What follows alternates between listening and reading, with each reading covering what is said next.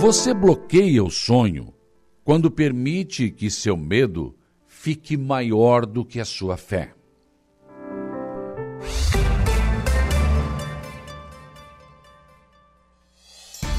A informação, a opinião. Está no ar, dia a dia.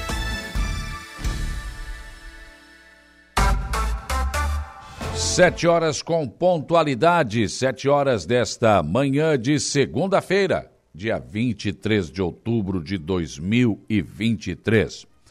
Uma segunda-feira, começando mais uma semana com tempo parcialmente encoberto aqui na região. Não está totalmente encoberto, mas tem muito mais nuvens nos céus, né? Mas o sol aparece entre nuvens neste momento. Final de semana foi de tempo bom, né? Deu aí para colocar as roupas para secar, enfim, abrir as casas, as pessoas mais alegres, mais tranquilas. E foi de muito trabalho também né, dos secretários de obra aí, das secretarias de obras, tentando recuperar os estragos, né, causados ainda pelas chuvas. Mas enfim, começamos o dia também, um tempo meio abafado assim, né? Meio abafadão. É, na média é temperatura de 18 a 22 graus já nesse início eh, de manhã. Devemos ir hoje a 26, 27 graus. Né?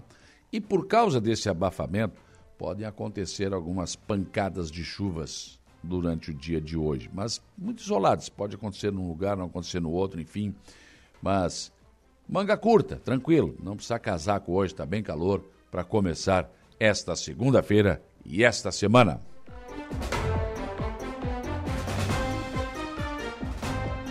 Vamos aos destaques desta edição, começando, como sempre, pelo setor de segurança pública. O Jairo Silva já fez uma varredura em tudo que aconteceu aí no final de semana e nos traz agora os principais destaques. Bom dia. Bom dia, bom dia, Saulo. Olha, no setor policial, muitas ocorrências no final de semana, começar por um acidente de trânsito na BR-101, né, um atropelamento, um ciclista foi atropelado em Santa Rosa do Sul é, por um automóvel. É, a, socorreram, inclusive, a equipe do Corpo de Bombeiros, a mulher que ficou numa crise de hipertensão, a condutora ficou muito, muito nervosa e o ciclista teve ferimentos graves com suspeita de, de traumatismo crânioencefálico, foi socorrido por uma ambulância da CCR via costeira e conduzida conduzido, aliás, ao hospital. O acidente foi por volta de 11 horas da manhã em Santa Rosa do Sul. Além disso, nós tivemos também uma bicicleta furtada que foi recuperada pela Polícia Militar, foi encontrada aqui no bairro Coloninha, a Polícia Militar foi avisada, recuperou a bicicleta, ela se encontra no quartel aqui da PM e o proprietário, né, a matéria está no site, inclusive, da nossa emissora, no portal da Suaranguá. Você tem imagem ali, exatamente, foto da bicicleta. O proprietário ou proprietária deve se dirigir no período entre 13 e 18 horas, porque ela está é, guardada aqui no, Está à espera do proprietário no próprio batalhão da Polícia Militar, no 19 Batalhão. O homem também foi um assaltado, teve um assalto à mão armada. Um homem foi assaltado por uma dupla que ameaçava estar armado, armada com faca. Renderam esse cidadão é, por volta de 9 horas da manhã no, no bairro é, Mato Alto, aqui em Aranaguá. E, e, a dupla acabou fugindo. Depois tomou o dinheiro do, do, do, homem aqui, da vítima, que tem 52 anos. A dupla fugiu. Pessoas viram, avisaram a polícia militar, que foi um encalço. É, tentou localizar, os dois não conseguiu. Teve informações do reconhecimento de um deles, através de fotos no arquivo da polícia militar. De qualquer maneira, os dois estão foragidos. Ele levou, a dupla levou 20 reais da vítima, lamentavelmente. Em tempo, esse assalto, esse roubo aconteceu no último sábado, é, portanto, por volta de 9 horas da manhã. Jovem também é espancado na Vila Samaria com pá. Foi agredido com pá. Um jovem foi encontrado pela Polícia Militar. A PM foi acionada para atender uma ocorrência de vias de fato, uma suposta briga é, no, na Vila Samaria, o conhecido buraco quente aqui em Aranguá, por volta de 11 horas é, da manhã é, do último sábado, e quando chegou no local havia uma verdadeira barricada, né? uma espécie é, de, de, de, barricada com lajotas montada para tentar impedir, exatamente, impediram a ação da a entrada das viaturas, mas a polícia entrou a pé, fez uma incursão e acabou encontrando esse jovem espancado. Ele teve vários ferimentos, foi conduzido então por uma equipe do Corpo de Bombeiros aqui para o Hospital Regional de Arananguá. Isso aconteceu, portanto, no último sábado. Além disso, nós tivemos a prisão de mais de um traficante. A Polícia Militar apreendeu drogas, uma arma de fogo e munições em São João do Sul. Chegou a prender é, uma pistola do tipo Persa, 9mm, mais 12 munições. Encontrou drogas num ponto de drogas que é usado lá, é um bar que é usado exatamente é, para passagem de drogas, frequentado por é, pessoas viciadas em, entorpecentes, enfim, a Polícia Militar acabou prendendo o autor do crime e conduzindo então à central de polícia no final de semana que passou. Isso aconteceu na madrugada do último domingo em São João do Sul. Além disso, nós tivemos também uma apreensão de drogas na Vila na, na, na, Vila Esperança, conhecida favela do bairro de Venéia, aqui em Arananguá, o cão farejador, que é o cão Argo, é, acabou descobrindo a droga, foi nesse final de semana, é no bairro de Venéia, e, e aqui acabou, na ocasião, inclusive a droga estava enterrada embaixo de uma residência, o cão conseguiu localizar, e a polícia apreendeu 104 pedras de crack. Não foi encontrado o dono da droga, de qualquer maneira, essa droga foi removida, então, para a central de polícia aqui em Arananguá. Bastante movimentação, então, Muito. no setor policial. É verdade. Deixa eu registrar aqui que agora pela manhã, agora bem cedo aqui, chegou aqui um servidor da Prefeitura de Araranguá Sim. e me trouxe aqui uma carteira com os documentos do Elias da Silva. Né? Ele achou ali no bairro Araponga. Então tá tudo aqui, carteira de habilitação, cartão de crédito, conta de energia, tem. Tá tudo aqui, viu? Sim. O Elias da Silva aí do bairro Araponga, né? Então você pode passar aqui. Vou deixar aqui na recepção com a, com a Renata, né? Tá aqui a carteira pretinha dele aqui. Sim. Obrigado ao servidor da prefeitura, né, que encontrou. E... Ainda bem quando é uma pessoa boa que encontra, é, né? Encontra pessoa Vem é, honesta, criteriosa, é, né? É, é, isso aí. Então, imagina, né? O problema que é perder a carteira com tudo é, isso. Né? Para refazer documentos, buscar a segunda via, é um negócio bastante complicado. Cartão, essas coisas todas aí. Então, tá aqui, tá aqui. Tá garantido. No futebol. No futebol, o teu Grêmio perdeu pro São Paulo, 3 a 0 no sábado, e o Inter meteu 7 a 1 no Santos. Eu não tenho lembrança não, do Santos. Não levar. perdeu pro São Paulo. Não, né? Uhum. Não, né? Não jogou? Não jogou, né? Pois é. Foi lá assistir o jogo? Foi lá ver o São Paulo jogar. É, foi assistir o jogo. Daí... Tá feia a coisa, hein? Não, tá horrível. Tá. Feia, tá horrível. Feia tá bonito ainda. Mas tu já pensou, tu olha pro Santos, cara, eu não, não me lembro do Santos ter, tom, Santos ter tomado 7x1 de ninguém. E tomou do Internacional. O Santos também não veio, Porto Alegre. Não, não, só não veio. veio. Se veio, veio a passeio, né? Cara. Não, um time que não faz uma falta. Não é qualquer que os caras fiquem batendo. Mas, não, pô, peraí, mas tu tem que ter, demonstrar reação. Tem, aquela, é, tem que ter aquela falta potencial, Sim, né? chegou, Sim. pegar. Né? É, não, não, não teve assim, nada, tomou sete e é, pronto. E ficou assim. Tudo certo. Será que é pagamento lá no Santos, alguma coisa? Ah, isso é vestiário. O Grêmio também é, é vestiário, pode ter certeza. É, a gente sabe. Pode ter certeza. O Renato é. tirou o Cristaldo ali Uhum. Segunda vez que ele faz isso. E, e, aí o time não joga. E tudo uhum. isso começou, Jair, uhum. lá atrás naquele episódio com o Adriel. Ah, é. Com o goleiro, lembra? Sim, sim. Ali deflagrou a. Ele expôs o, o menino, ele é. acabou com o menino. Isso. E a partir daí é. O Grêmio já não começou a, sei lá, parece que o vestiário meio que ficou, opa, para esse cara faz isso, esse... É. não, é, opa. E, e, parei um pouquinho. Não então sei. Tem que tomar cuidado. Pode ser, mas alguma coisa relacionada a isso. Não é possível, esses caras não esqueceram de jogar bola. Não, não. O time não é bom, não é um grande time também, né? Vamos não, que... mas poderia estar melhor. Ah, é, isso é fato. Com certeza. E pode ter sido um fato como esse que tenha desencadeado essa crise, né? E o Colorado agora vai ser campeão do mundo, hein? Cara, 7x1 no Santos, né? Oh, mas estão jogando fino da bola, hein? Tá, eles estão bem, cara. Barbaridade. Estão jogando demais. Tá louco? Mas agora o Grêmio pega o Flamengo. Ah, é, ah, vamos tocar um 5 no Flamengo já resolvemos isso aí. É. Tá resol... Tu acha? Ou não. o Flamengo ganhou o clássico contra o Vasco, né? 1x0. Ganhou, ganhou. Chorado, 1x0, mas um jogo muito disputado, disputadíssimo. É, é. Tanto o primeiro quanto o segundo tempo. Mas teve briga, né?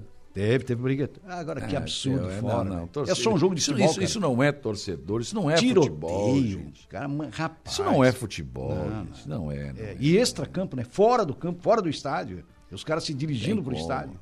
Isso é complicado, gente abaixada né, nos meios de, transpor, de transportes, aí tentando se proteger a toda, é. a toda prova. É uma coisa realmente terrível, absurda, né? Terrível. É absurda, é um negócio muito complicado.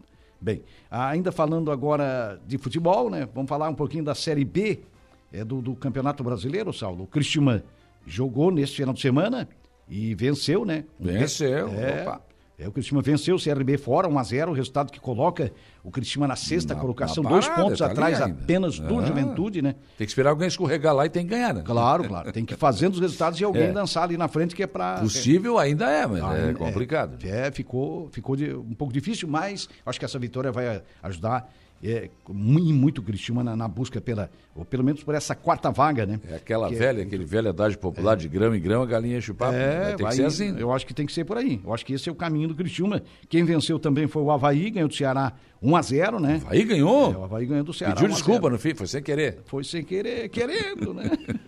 e a Chapecoense perdeu para o Sport Recife 2 a 1 É. Chapecoense jogou fora. E o Brusque aí... perdeu para o Amazonas lá É, no Amazonas, na decisão da Série C. C. É, perdeu para o Amazonas. Lá foi 0 a 0 e em Brusque ontem, no Augusto Bauer, perdeu por 2 a 1 de virada. O Brusque vencia por 1 Foi lá ontem? É, foi, né? Foi, acho que foi, né? Não foi no Augusto Bauer, acho que foi lá no Amazonas ontem. É. O primeiro jogo foi... Não, acho que foi o inverso, né? acho que foi em casa. Olha. 2 a 1 um. Vê no Google, pergunta pro seu Google. É, Google pergunte ao professor Google. É, botar aqui. E os dois velhos aqui estão teimando com o outro pois aqui. Pois então, cara, faz parte da... É, eu, eu, vi, eu, vi, que foi no Amazonas. É, então pode ter sido mesmo. É, não sei. É, então acho que é, que é isso aí. Hein? Foi em Brusque? Foi em Brusque. Ah, foi em Brusque é, no então. Augusto Bauer. Ah, então tá então, certo tá. já. Tá vitória certo. por 2 a 1 um de virada. O Brusque vencia por 1 um a 0 e acabou cedendo o empate e a vitória. E o Amazonas alcança o título, então, da, da Série C do, do brasileiro. Né? É verdade. É por aí. O Zé Puro está dizendo que o Globo Esporte vai começar. Não, o Globo Esporte não, vai começar o da Renata Fã mais cedo hoje, tá aqueles gols tudo lá 7 a 1 Ah, mas imagina como é que ela, é. como é que ela não tá, tá em estado de graça. Né? Nossa! Loucura, loucura. Loucura. Nós vamos acabar com o planeta. Minha Nossa Senhora. Mas olha, cara. E eu acho que o Santos, pela primeira vez na sua história, vai para a Série B. É, eu tá caminhando para isso, né? O Santos teve uma recuperação aí, mostrou uma reação, mas agora já caiu de produção de novo, né? E esse 7 a 1 vou te contar, né? Sepulta qualquer esperança. Falando agora do Regional da Alarme da segunda divisão, o Maranguá que folgou nesse final de semana, porque está classificado entre os quatro nas semifinais da competição. Ontem nós tivemos um jogo da segunda fase que definiu exatamente os adversários das equipes nas semifinais. No caso do Arananguá, será o Cachorro Louco é, de Timbé do Sul. O jogo terminou empatado contra a família do Bill de Pasto Torres em 0 a 0 e nos pênaltis classificou o Cachorro Louco. Vitória nos pênaltis depois de um empate em 0 a 0 Então o Cachorro Louco será o time de Timbé do Sul, adversário do AEC, primeiro jogo já no próximo final de semana, no próximo domingo, fora, lá no estádio Antônio Rovares. E o jogo de volta, então, depois na Arena aqui em Arananguá. Muito bem, então. Parabéns, vamos lá, né? Vamos nessa. Vamos. Caminha por aí. Vamos que subir. É. Esse vamos subir Essa Tigre é a busca. e vamos subir a EC. É, os dois, quem sabe aí, né, cara? Tamo, os dois estão na luta. Vamos lá. Tem que buscar. Muito bem, o Jairo Silva volta ao programa daqui a pouco com informações de polícia. Uma da tarde tem as esportivas. Outros destaques desta edição. O governador Jorginho Melo fará hoje o lançamento de um conjunto de medidas para ajudar famílias e empreendedores que tiveram prejuízos causados pelas chuvas. Haverá uma entrevista coletiva às 15 horas e 30 minutos na sede da Defesa Civil em Florianópolis. E com as chuvas parando finalmente, né, as coisas começam a voltar ao normal no Alto Vale do Itajaí e nas cidades que foram mais atingidas em Santa Catarina. Famoso buraco da Beira Rio voltou a ser notícia no final de semana com um vídeo gravado pelo prefeito César César sobre a obra. A administração municipal de Araranguá está alertando aos contribuintes sobre um golpe que está sendo aplicado. Os caras mandam um boleto. Eles são, são, são caprichados. Eles pegaram lá o portal da prefeitura, coisa, prefeitura de Araranguá, fazem o boletim e manda pro Kef. Você está devendo aqui, tem que pagar aqui, ó. Se tu pagar, nego, não vai, não, vai para conta da prefeitura, não, vai para conta dos larápios aí, dos golpistas. Então preste atenção. A prefeitura não manda boleto para ninguém. A não ser que você vá na prefeitura fazer algum trabalho e aí, ali, o boleto na tua mão, tá? É outra história. Mas essa questão aí, preste bem atenção. É golpe. Reunião dos prefeitos e secretários de saúde da MESC não foi conclusiva em relação a exames feitos na policlínica. A reclamação de nossa região é que a regulação do Estado está trazendo pacientes de fora que estão ocupando o lugar dos nossos pacientes que acabam ficando na fila esperando por exames. Alguns prefeitos têm permitido até que os secretários municipais façam mutirões, mas isso custa dinheiro e os municípios não têm tanto fôlego assim.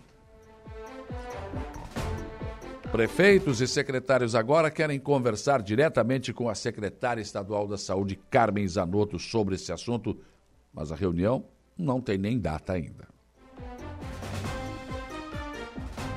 Outra preocupação revelada na reunião é que o governo do estado pretende sim renovar o contrato de gestão com o Hospital Regional e a Policlínica com o Instituto Maria Schmidt, mas os valores seriam os mesmos. Já estamos indo para o final de outubro e até agora nenhuma informação mais palpável sobre programação ou o que será feito em relação ao Natal-Verão. A meu mesmo praticamente se pode dizer em relação à Olimpíada dos Bairros. Será que sai mesmo? Já era para estar tudo pronto. É em novembro. Estamos em 23 de outubro. Passado o pior das chuvas e com o tempo firme no final de semana, é preciso que a gente não perca o foco nas possíveis soluções que minimizem os problemas apresentados em nossas cidades. Portal da Rádio Araranguá chama na sua capa cão farejador Argo do 19 BPM e encontra mais de 100 pedras de crack em favela da Divinéia. Polícia Militar prende acusado de tráfico e apreende drogas e arma e munições em São João do Sul. O portal NSC Total Florianópolis lidera ranking de capitais com passagens aéreas baratas para o final de ano. Portal ND+, cartão postal recém-aberto, recém-reaberto de Florianópolis, viraliza. Passeio garante bela, boas fotos e aprendizado profundo sobre a história de Florianópolis. Estrutura foi revitalizada recentemente. Em nível nacional, o Correio Brasiliense traz na sua capa: peronista Sérgio Massa põe freio no furacão Milei. E também aqui, Brasileirão embolado. Esquecemos de falar aqui, mas o jogo do Botafogo começou num dia e terminou no outro. Né? Falta de luz, olha só. e aí, como tinha Flamengo e Vasco, foi sem, sem público. Tá, daí eu paguei para ver um jogo inteiro e vi só meio tempo. Metade, um pedaço do meio primeiro tempo. É uma, olha, é, é uma zona esse nosso futebol brasileiro. Essa CBF está de parabéns. Está se superando a cada dia. Folha de São Paulo, Nordeste deve puxar crescimento do país na próxima década. A Argentina eh, tem seu pleito com menos eleitores em 40 anos. O estado de São Paulo, Massa surpreende, vence primeir, eh, primeiro turno e disputa a presidência com Milei. Na Argentina. O Globo Rio de Janeiro também fala aí, peronismo mostra força e Massa vai ao segundo turno contra Milei governista, surpreende e fica à frente do ultraliberal. Jornal Zero Hora está trazendo aqui na sua capa. Massa chega à frente na Argentina e vai ao segundo turno com Milei. E aí, as manchetes do esporte do lado esquerdo, Zero Hora aqui, até o G6 a perigo. Falando do Grêmio, né? Apático o Grêmio, que tomou 3 a 0 não viu a cor da bola, o São Paulo e caiu para a sexta posição. Pode cair mais ainda no meio da semana agora. Né? Porque o Flamengo não, é em casa, mas daí. Hum. E também goleada histórica. Em uma atuação de gala no Beira Rio, Inter de Alan Patrick fez 7 a 1 no Santos e ampliou para 5 pontos a distância da zona de rebaixamento. Na quinta, enfrenta o Vasco no Rio de Janeiro. E o Grêmio pega o Flamengo em casa. São os principais destaques desta segunda-feira e desta semana que estão apenas começando.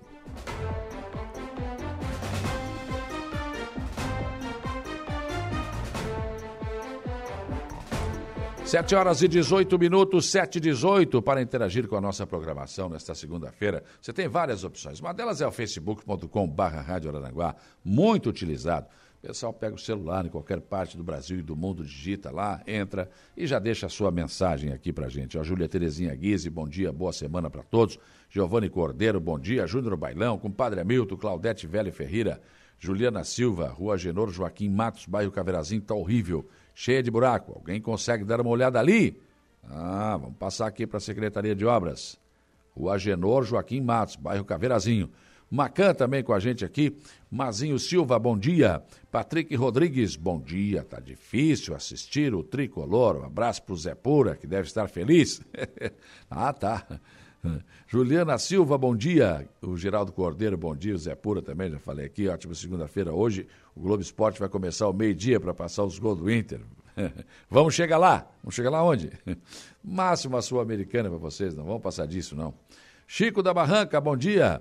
Bom dia para o doutor Fábio Estevão Machado, bom dia também para o Murial do Matos.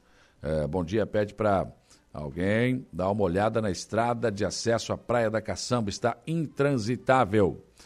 Parece que não baixou essa água ainda lá, né? Eu vi fotos aí, uns vídeos final de semana, ainda tem água lá. Valdeci Batista de Carvalho, bom dia. Cícero Campos, bom dia. Valdeci de novo. Uma só, né, Valdeci? O Zélia Crescêncio, bom dia. Gerson Alzemiro, bom dia. Sandrinho Ramos, bom dia. Pedro Jeremias, Sandra da Silva, Cida Alves, o Bento Bittencourt, Tânia Luzia Guimarães, bom dia. Gorete Amaral, Marcelo e Rosana e muitas outras pessoas chegando conosco aqui no nosso facebook.com barra Rádio Araranguá.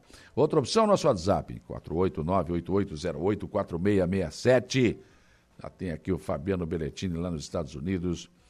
Uh, tem, as pessoas quando colocam de manhã cedo aqui, às vezes colocam um textão, daí eu não, não vá para ler agora, eu vou ler depois, tá? Então... Aí fica muito apertado aqui, eu vejo depois. A Cristiane mandou um textão aqui que eu vou ver depois. O Siegfried Germano Wegner mandou um bom dia aqui também. O bom dia, Saulo, aqui o nosso, o nosso João Polícia, no Arroio do Silva. Também aqui o meu amigo Tucamaia, bom dia. Bom dia para o Jair Cândido Jardim das Avenidas. Bom dia também para o Adelor, bom dia para a Rita de Cássia da Colorinha. Enfim, muitas pessoas também conosco aqui através do nosso WhatsApp. 35240137 é o nosso velho e bom telefone que ainda toca. Renata Gonçalves anota seu recado e passa aqui para o estúdio. A gente registra www.radioararanguá.com.br é o nosso portal, entra lá, tem sempre novas e importantes informações para você no nosso portal. Você também pode nos assistir no conforto da sua casa, na televisão da sua casa, no YouTube da Rádio Araranguá. E também, é claro, né, a esmagadora maioria da nossa audiência, 95.5 a nossa Rádio Araranguá FM. Muito obrigado pela sua audiência, seu velho e bom radinho de pilha, no rádio do seu carro, onde quer que você esteja. Nosso trabalho é sempre feito com muito carinho, com muito respeito a todos vocês. 722, hoje aqui no programa, eu vou conversar com o secretário de Saúde do Arroio de Silva, Rogério Ferreira, da Costa. Estará com ele também o doutor Henrique Besser, é, representando a Secretaria de Saúde de Araranguá, e a coordenadora regional de saúde, Andressa Ribeiro. Essa questão desses exames, né, gente? Nós tivemos aquele problema já com as cirurgias de alta complexidade em ortopedia. Que a gente teve aquela luta toda, daí veio para o hospital regional e os nossos pacientes ficavam esperando na fila enquanto os de fora estavam sendo atendidos. Né? Isso foi resolvido. Agora estamos com um problema em relação a exames. Aqui na Policlínica, todos os dias, carro de Orleans, carro de Morro da Fumaça, carro de. Nada contra. Mas não pode os nossos aqui ficarem esperando na fila a regulação, empurrando gente de fora aqui. Tá difícil isso. Esse assunto foi tratado na reunião da MESC na última sexta-feira. Nós vamos encaminhar esse assunto aqui também. Vamos discutir isso aqui no programa. Precisamos que a secretária de Saúde, Carmen Zanotto, organize essa regulação. Não é possível. A própria secretária disse aqui no programa, em entrevista, a mim concedida, que precisava resolver isso no Estado. Porque, por exemplo, nós aqui estamos na fila pra, pra de, de, cirurgia ortopédica lá em Tubarão, que já tinha Tubarão e que já tinha outras regiões. Quer dizer, então organiza por região. Mas parece que não é o que está acontecendo. Não é o que está acontecendo. Então, vamos discutir esse assunto que é muito importante. Também converso hoje aqui no programa com o secretário de Finanças de Aranaguá, João Inácio, sobre essa, essa novidade aí, né? Surgiu aí. O pessoal, né? O cara não tem o que fazer, então eles ficam bolando alguma coisa, né? Então os caras estão mandando boleto em nome da Prefeitura de Araranguá para o povo pagar aí. Não paga não, hein? É golpe. É golpe. Os detalhes hoje aqui na entrevista com o secretário João Inácio. Aqui no programa você ainda tem o comentário do Alexandre Garcia, a previsão do tempo com Ronaldo Coutinho. O Jairo Silva nos traz informações de polícia. O, uh, o Igor Claus as informações do Notícia da Hora. Kelvin Vitor está na mesa de áudio. Sete horas e 24 minutos. O dia e a semana começam com a informação de que o governador do estado, Jorginho Melo, fará hoje o lançamento de um conjunto de medidas para ajudar as famílias e também os empreendedores, os empresários né, que tiveram prejuízos causados pelas chuvas das últimas semanas. O anúncio das medidas será às 15 horas e 30 minutos na sala de imprensa da Defesa Civil do Estado, através de uma coletiva à imprensa. A coletiva será transmitida pelo canal do governo no YouTube. E após, governador e secretários que também vão participar desta coletiva responderão a questionamentos dos jornalistas. São ações divididas em duas áreas, social e econômica. Algumas dessas medidas já vão passar a valer imediatamente e outras ações ainda serão implementadas a curto prazo. E com as chuvas parando né, aos poucos, a vida vai voltando aí ao normal, inclusive no Alto Vale do Itajaí, nas áreas mais atingidas pelas chuvas. Né? Com as águas mais baixas, as pessoas começam a voltar para as casas em cidades como Taió e Rio do Sul, que decretaram estado de calamidade pública, além eh, de Rio do Oeste. Claro que agora é aquele momento triste né, de voltar, ver o que foi perdido, fazer aquela limpeza, higienização, para tentar fazer com que a vida volte ao normal. Em Araranguá, o famoso buraco da Beira Rio voltou a ser notícia no final de semana com um vídeo gravado pelo prefeito César César. O vídeo mostra como está sendo feita a obra de recuperação da Beira Rio, com a fala do prefeito ressaltando o cuidado técnico que o projeto e a execução da obra estão a exigir. Uma obra que vai custar 1 milhão 620 mil reais aos cofres públicos teve vários estudos até que o projeto fosse definido para ser executado. A retirada de terra foi a 50 metros de largura, de largura com 19 metros de lodo mole sendo retirado para a colocação de pedras e, por fim, os gabiões com tela. O que se espera é que esse problema seja finalmente resolvido. Né? A administração de Araranguá está alertando aos contribuintes sobre um golpe que está sendo aplicado. Contribuintes estão recebendo, através de mensagens ou e-mails, enfim, boletos com cobranças de dívidas com a prefeitura. Os golpistas apresentam inclusive a foto do portal da prefeitura para dar mais credibilidade ao golpe. Não pague nenhum boleto, boleto referente à prefeitura. A administração não envia boletos a seus contribuintes. Apenas quando o próprio contribuinte vai efetuar algum pagamento ou no próprio balcão da Prefeitura. Daqui a pouco, aqui no programa, mais detalhes para que você fique esperto e fique atento sobre o que está acontecendo. Reunião dos prefeitos e secretários de saúde da MESC não foi conclusiva em relação aos exames feitos na Policlínica. A reclamação de nossa região é que a regulação do Estado está mandando para cá pacientes de todas as regiões para exames que deveriam atender a demanda dos nossos pacientes. Os secretários argumentaram que as filas para exames voltaram a crescer e que os municípios de nossa região precisam ter prioridade para não reprimir a demanda de exames. Alguns prefeitos têm permitido até que seus secretários de saúde façam alguns mutirões para determinados exames, mas o custo é muito alto e deveria ser bancado pelo governo do estado. Assim, o posicionamento dos prefeitos também é contrário ao que, ao que a regulação está fazendo. Alguns demonstraram até mesmo irritação com o governo. Também houve questionamento se não é uma resposta política à nossa região, que na sua maioria não votou no governador Jorginho Melo. Isso é absurdo, isso não, não quero nem, nem de longe pensar, mas chegou a ser comentado.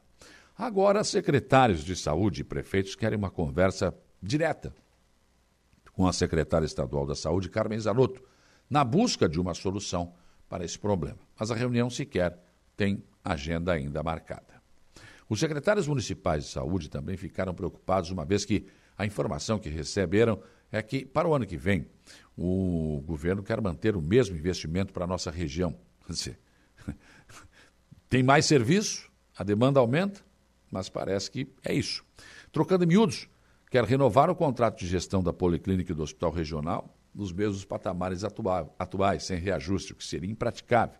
Se confirmada essa posição do governo, isso pode fazer com que o Instituto Maria Schmidt desista até de continuar na administração das duas casas de saúde. E daí? Como ficaria? Bom, vamos aguardar os acontecimentos. Eu não quero acreditar que isto seja verdade, até porque, baseado no que o governador Jorginho Melo tem dito, no que a secretária de saúde, Carmen Zanotto, tem dito, tá? Eu vou acreditar que isso não seja verdade e que, bem ao contrário, que o governo vai continuar investindo e forte na área da saúde. E olha, já estamos indo para o final de outubro. O tempo voa, parece que as semanas passam rapidamente.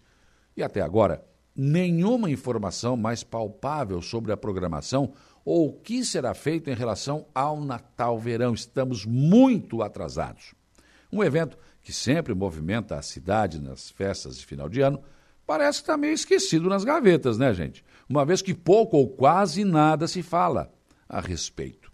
Neste tempo, já era para estar com tudo praticamente definido, com previsão de inauguração da decoração da iluminação para a primeira quinzena de novembro, eh, enfim.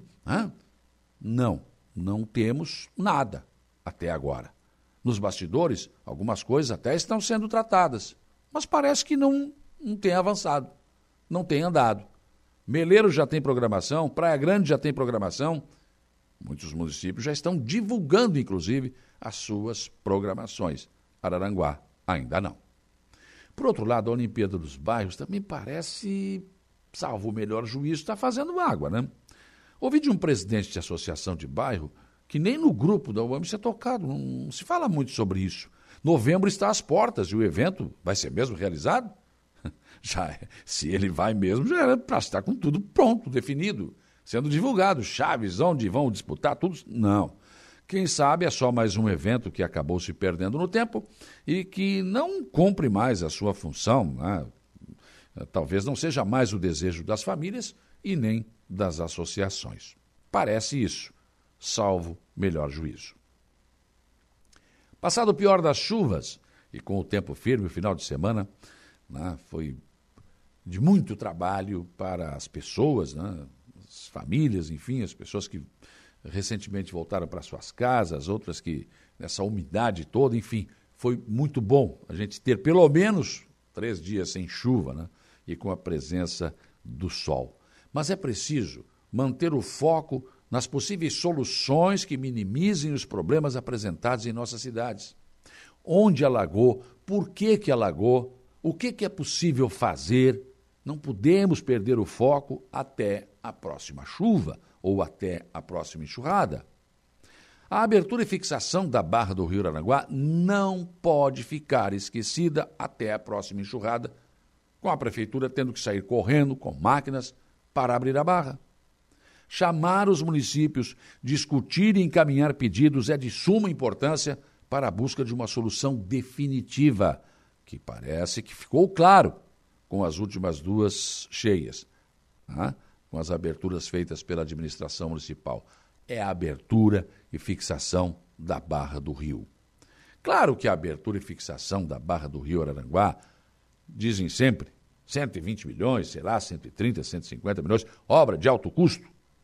Mas por tudo que a nossa região representa no movimento econômico e arrecadação de impostos para os governos estadual e federal, nós precisamos mudar a postura do pedir para a postura do exigir aquilo que nos é de direito. Não é nenhum favor. Pensem nisso enquanto lhes desejo um bom dia. Rádio Araranguá.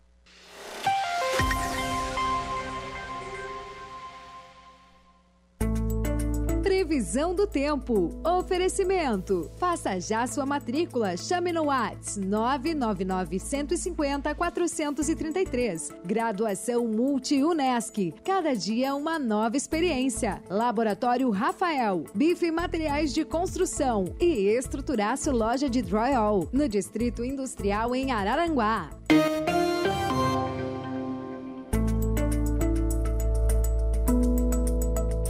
7h42, meu caro Ronaldo Coutinho, como é que se comporta o tempo e o vento nessa segunda-feira e os próximos dias? Bom dia. Bom dia. É, o dia começa mais abafado hoje na região, mínimas aí na faixa dos 18, 20 graus, e à tarde pode chegar ao passar dos 30. Não dá para descartar chuva ou trovoada isolada entre a tarde ou a noite. Amanhã também vamos ter instabilidade na região, já pode ter chuva tanto de manhã quanto à tarde, e a temperatura também ela dá uma quedazinha, né? Amanhã já não passa muito aí dos 25 a 28, 29 graus, mas ainda faz um pouco de calor. E tem chance de chuva e trovada, seja de manhã ou à tarde, com períodos de melhora. No decorrer da quarta, o vento sul entra, cai a temperatura, tem chuva na madrugada, amanhã, melhorando à tarde, e mar agitado. No decorrer da quarta, da quinta-feira, entre nublado, períodos de sol, tempo bom, friozinho de manhã e não passa muito dos 20 à tarde. Um dia assim mais frio. Sexta e sábado, chuva, trovada e períodos de melhora, podendo chover forte no sábado. Da Climatea, Ronaldo Coutinho. Rádio Araranguá, Araranguá 95.5. Comentário de Alexandre Garcia. Oferecimento: Cicobi Crediçuca, Hackley Limpeza Urbana, Alcidino Joalheria e Ótica e Gênios Veículos. 7h46, bom dia, Alexandre Garcia. Bom dia. Eu sempre li a Constituição desde, desde sempre. Eu acho que por ser a, a lei principal, fácil de ler, acho que todo mundo deveria ter uma Constituição em casa. E o artigo 5 da Constituição, que trata dos direitos e garantias individuais e fundamentais, eu acho que isso é o básico para todo cidadão saber quais são os seus direitos. Eu sei que a gente tem que saber também os nossos deveres, né, até antes dos direitos. Mas o quinto é considerado o artigo da cláusula pétrea. Ninguém pode mexer. Supremo não pode mexer? Jamais. Embora tenha mexido, mas jamais poderia mexer. O atual Congresso, que tem poderes constituintes, tampouco pode. Só uma Assembleia Nacional Constituinte pode mexer no capítulo dos direitos e garantias individuais. E o artigo 5 no seu caput, caput quer dizer cabeça, na frente, diz lá: todos são iguais perante a lei, sem distinção de qualquer natureza, não importa ser civil ou militar, branco, negro, amarelo, homem, mulher, velho, criança, todos são iguais perante a lei. Por isso, o fiscal da lei e da Constituição, que é o Ministério Público, está verificando leis que foram feitas por aí, nos estados, por exemplo, dando tratamento diferente, sendo homem ou sendo mulher. Tem tratamento até por preferência sexual, que é um assunto particular de cada um, não tem nada a ver. Então, está vendo isso e querendo aplicar o caput do artigo 5 da Constituição. Todos são iguais perante a lei, sem distinção de qualquer natureza. Ponto final. Está escrito assim na Constituição. Se não quiserem assim, convoquem uma Assembleia Nacional Constituinte e mudem a Constituição, porque essa é uma cláusula pétrea. Um outro assunto Artigo 231 da Constituição diz que são dos indígenas, dos índios, está escrito índios na Constituição. O politicamente correto resolveu mudar para indígenas ou povos originários, mas a Constituição chama de índios. Está lá escrito na Constituição que é a lei maior, está acima das nossas ideologias é, fi, filólogas da língua. Então, está lá escrito eh, que são pertencem aos indígenas, aos índios, as terras que tradicionalmente ocupam. Não é que ocuparam ou que vierem a ocupar, é ocupam. No dia em que entrou em vigor a lei maior. Por isso, o Supremo, gente, sinto muito, mas é verdade. O Supremo declarou inconstitucional um artigo da Constituição. Constituição que durante 20 meses foi discutida entre os brasileiros que foram nomeados por nós, receberam por nós a procuração para fazer uma Constituição em nosso nome. E diz isso. Aí eles disseram que não, que é atemporal a história, a qualquer tempo. Peraí. Aí o Congresso reagiu e fez uma lei aprovada na Câmara, no Senado, dizendo que uh, quem tiver na Terra, uh, tiver alguma discussão sobre alguma terra, é só provar quem estava na Terra e se estava legalmente naquela terra no dia 5 de outubro de 88, dia da Constituição. É isso. O índio prova que estava lá, que tinha uma aldeia lá, mostra por alguma prova, ou o, o agricultor, o pecuarista, mostra, não, eu estava aqui naquele dia, está aqui, ó. Está aqui a certidão, escritura, meu empréstimo no banco, está aqui naquele dia. Só que o presidente Lula vetou. Só que quando há veto, volta para o Congresso. E o Congresso, por metade mais um, absoluto, sobre o número total da Câmara ou do Senado, pode derrubar o veto. Eh, de 513 deputados, 257 eh, derrubam o veto.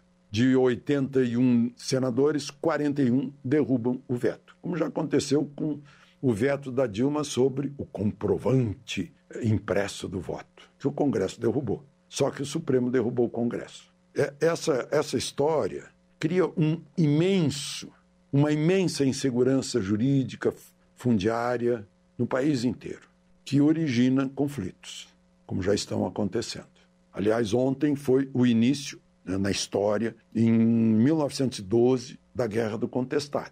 Santa Catarina, Paraná envolvidas, deu 8 mil mortes.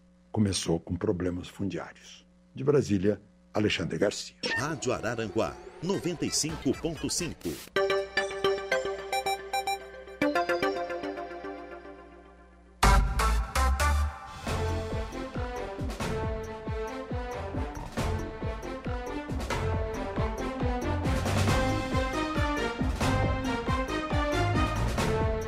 Sete horas e cinquenta e três minutos, sete e cinquenta e três. Vamos num dia aí com o sol aparecendo entre nuvens, né? Mas com temperatura já de 21 graus aqui na região. Calor, né? Calor para começar esta semana. Deixa eu dar um bom dia aqui para o João Viana Matheus. Bom dia, Saulo Machado, daqui de Florianópolis, assistindo pela live. Um abraço, amigo. Nena Lessa, bom dia. Oni Silva, Saulo, bom dia. Precisamos da patrola na marginal da antiga BR-101, entre o trevo do Mato Alto e o Aravés. Está intransitável. E vai chover novamente. Ajuda nós aí, amigo. Vamos lá. Bom, eu não posso pegar a patrola e aí, né? Até porque seria um desastre. Mas tá aí, o pessoal da Secretaria de Obras aí sabe, né? Aliás, é, tem muito trabalho para fazer. Né? Mas o pessoal está pedindo aqui. Richard Evald, bom dia. Alcir Marcos, bom dia, meu caro amigo Saulo. Muita energia positiva para a semana que inicia. Rejane Soares, bom dia, Saulo. Gostaria de parabenizar os atletas da Janieri Cunha, que participaram do Mundial de Poliesporte em Tubarão. Este, nesse final de semana trazendo várias medalhas de ouro. Legal, parabéns aí então. Rosângela, Lu, uh, Rosângela da Luz da Silva, bom dia, boa semana a todos. O Assis João Maciel também, bom dia. Sandra, a Terezinha Santana Maia. Daniel Soares Nunes, bom dia. Juliana Silva, bom dia. Eunice Farias, bom dia. Júlia Terezinha Guiz também, Giovanni Cordeiro, Júnior Bailão, com o Padre Hamilton. Claudete Velho Ferreira também, bom dia. Pessoas que estão conosco aqui no nosso facebook.com barra Rádio Araranguá. Luciano Oliveira da Silva também, bom dia. Melhor fim de semana sem chuva nos, dos últimos tempos. é, Luciano, a gente estava com saudade, nem sabia mais o que era isso, né? Estranhei ontem, né? Antes todo dia, aquele calor, enfim, daí foi para dormir. Ué, mas não tem que ligar um ventilador, um ar aí, alguma coisa, né? Então estava mais acostumado com essas coisas, né? Então tá difícil aqui. Tá bem, bem complicado aqui. Bom dia, imortal. Até o Chico tá feliz. com a goleada do Inter. O Chico é o cachorro do Cabo Merense, né? Tá aqui, ó, com as quatro patinhas para cima, no tapete. Oh, beleza, hein? Que vida boa. Do Chico. Cachorro do Chico do, do, do Cabo Merense. Uh, bom dia. Tenha uma excelente semana. O Márcio, Márcio eletricista aqui também. O Gula também deixou um bom dia aqui para gente, o Carlinhos, pessoas que estão sempre conosco aqui interagindo através do nosso WhatsApp. Bom dia, boa semana a todos. A Nadiane, do Arapongas, também conosco aqui, deixando o seu bom dia. Vamos para o intervalo? Vamos lá, vamos para o intervalo, depois eu volto para tratar desse assunto da saúde regional. A informação de credibilidade. Dia a dia.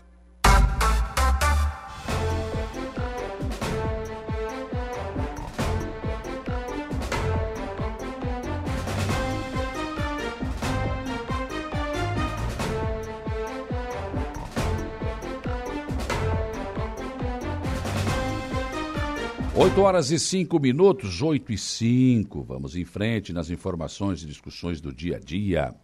Uh, bom dia. Em Balsas, Maranhão, acompanhando as notícias pela Rádio Aranaguá. Oh, mas está longe, hein? Doutor Marco Aurélio Franklin. Tá longe pra caramba, hein? Ah, boa viagem, hein? Bom descanso. Ah, tá lá no Maranhão, nos acompanhando aqui, tá sempre de olho, né? O povo é assim, né? Ou viaja e tudo, vai longe, mas Tá sempre dando uma olhadinha para cá, né? acompanhando aqui as nossas informações. Deixa eu ver se eu acho aqui um pedido aqui que me foi feito. É, não estou achando agora aqui. Mas é um menino aí que teve a bicicleta dele roubada. É, eu vou te contar, né? Menininho de 7 anos, ele precisa. Ah, tá aqui, achei. Bom dia, Saulo. Aqui é o Davi Mota Barbosa, do bairro Mato Alto. Eu gostaria muito de pedir para alguém, se alguém puder doar uma bicicleta usada para mim, pois a minha foi roubada. Aliás, ele já tinha ganho essa bicicleta de doação. Ele usa a bicicleta para ir para a escola. Eu sei que o teu programa não é de comentar esse tipo de coisa, mas é que roubaram a minha bicicleta na sexta-feira e eu preciso muito de, da minha bicicleta. Minha mãe não tem condições de comprar uma bicicleta para mim. Eu tenho sete anos e moro no bairro Mato Alto. Se alguém tiver uma bicicleta usada, ele quer 20 ainda. Ah. para doar, eu ficarei muito feliz, muito agradecido. Qualquer coisa, está aqui. Eu tenho o telefone dele aqui, tenho o contato da mãe dele aqui. Se algum empresário aí quiser doar uma bicicleta, pode ser usada, né? Ah, porque às vezes a gente tem lá, que agora é moda esse negócio, bicicleta, e todo mundo compra bicicleta e faz a bicicleta, daqui a pouco, é, não era mais isso, deixa lá no canto. Às vezes tem, tem. Se na garagem tem lá uma esteira que nunca mais usou, né? Aquela que a gente abandona também. tem.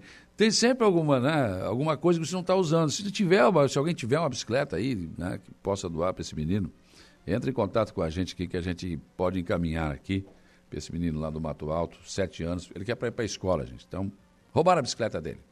Coisa, não? Infelizmente, infelizmente roubaram a bicicleta do Davi, ele está precisando. Davi Mota Barbosa, no bairro Mato Alto, está precisando de uma bicicletinha para ele poder ir para a escola, para ele poder se movimentar. A mamãe dele não tem condições, ele está dizendo aqui que não tem condições de, de, de pagar, de comprar uma bicicleta para ele, né? Então, se alguém, se algum coração bondoso aí, né? for tocado aí por essa mensagem aí, tiver uma bicicleta, puder, por favor, ajudar o menino, a gente pode encaminhar por aqui, tá bom? 8 e 7, pois o assunto agora é saúde. Né? Está aqui comigo no estúdio o secretário de Saúde do Balneário Rui Silva, Rogério Ferreira da Costa. Bom dia. Bom dia, Saulo. Bom dia a todos os ouvintes da Rádio Aranaguá, em especial a nossa gente lá de Arrui do Silva. Doutor Henrique Besser, como sempre aqui, representando a nossa Secretaria eh, de Saúde do, do, de Araranguá. Bom dia. Bom dia, Saulo. Bom dia a todos. Está aqui conosco também a Renata Dandolini, que é da Regulação Municipal aqui de Araranguá, da nossa Secretaria Municipal de Saúde. Bom dia. Bom dia, bom dia a todos os ouvintes também. Então, eu já sei, já noticiei, inclusive, que a reunião da última sexta-feira não foi lá o que vocês esperavam, né? Não foi o que vocês queriam, Rogério. Pois é, Saulo, bom dia, bom dia. É, mais uma vez, né, vindo aqui para a gente falar de regulação estadual e a gente tem batido bastante nessa tecla de que a gente organizou os serviços, a gente foi para cima dos prestadores, a gente trabalha diariamente, a nossa CIR, né, compreende os, os 15 secretários de saúde da região sul, e para organizar o serviço no sul, para padronizar o serviço no sul, para vocacionar os hospitais, sempre trabalhando nesse sentido. E mais uma vez a gente foi não foi não, não digo que foi pego de surpresa, a gente já sabe que isso tem ocorrido bastante. É, a regulação estadual trazendo pacientes de fora para cá, né? É, a, em primeiro momento a gente tinha feito um acordo com a secretária Carmen da, da ortopedia de alta complexidade para os as, do hospital regional para os nossos pacientes, para os pacientes do extremo sul, mas o e só que a gente nunca tinha visto é, procedimentos ambulatoriais na policlínica, né? Porque a nossa policlínica somos nós que discutimos o, o plano operativo, somos nós que discutimos a oferta que a, que a policlínica vai dar. A gente sempre luta, inclusive, para aumentar essa oferta, para servir o nosso cidadão, cidadão do Extremo Sul. E a gente se deparou na semana passada aí com carros de, de fora na policlínica, foi o que, que nos revoltou, revoltou os prefeitos é, e, e, deu, deu fruto aquela reunião de sexta-feira. Bom, doutor Henrique, quando porque eu vi a foto, inclusive, né, carro de, de Lauro Miller, enfim, até de Paulo Lopes tinha, né? Quando esse povo vem fazer exame aqui, os nossos pacientes que estão na fila ficam esperando, é isso? É, existe uma, uma, vamos botar assim, uma regra mais atualizada que é, é, criou uma regionalização em relação aos exames. Só que o que está acontecendo é que essa regionalização está sendo distorcida, onde você acaba trazendo de outras regiões, primeiro, né? E, claro, acontece isso aí. É, quando você tem é, municípios com uma população maior, né, eles acabam entrando na frente. Né? Porque a gente sabe que existe aquela, aquela classificação né, por urgência, mais urgente, menos urgente e tal. Né? É, a gente acaba percebendo que é, existe uma classificação que acaba jogando os nossos pacientes que estão esperando já há muito tempo, há muitos meses e até anos, né, acabam sendo jogados para o final da fila, em detrimento de novos que estão entrando de outras regiões, tá? É, é, é, claro, prejudicando, acontecendo isso que você acabou de dizer. Entra o pessoal de fora e acaba empurrando os nossos para trás. Isso. Agora, isso é a regulação que faz. É, existe a essa, regulação do essa Estado. regulação do Estado, exatamente. E em cima disso que a gente vem brigando com frequência. Né? Mas onde é feito isso? É feito na CERA, Saulo, que é a Central de Regulação do Estado, Central de Regulação Ambulatorial do Estado em Florianópolis. Hum. É, o, é uma central que a gente acredita, por tudo que a gente tem visto, que ela está atrasada em todos os sentidos. Não tem profissional, é, não, ela não conversa entre si né, de acontecer absurdos de um paciente ter no mesmo dia uma consulta pré-cirúrgica em Sombrio e uma consulta em Araranguá, por exemplo. Ou uh, o que a gente veio discutindo na semana passada, pacientes de Arroio do Silva saindo de Arroio do Silva para fazer um ultrassom em Braço do Norte e pacientes de Orleans vindo fazer um, um exame aqui na nossa policlínica.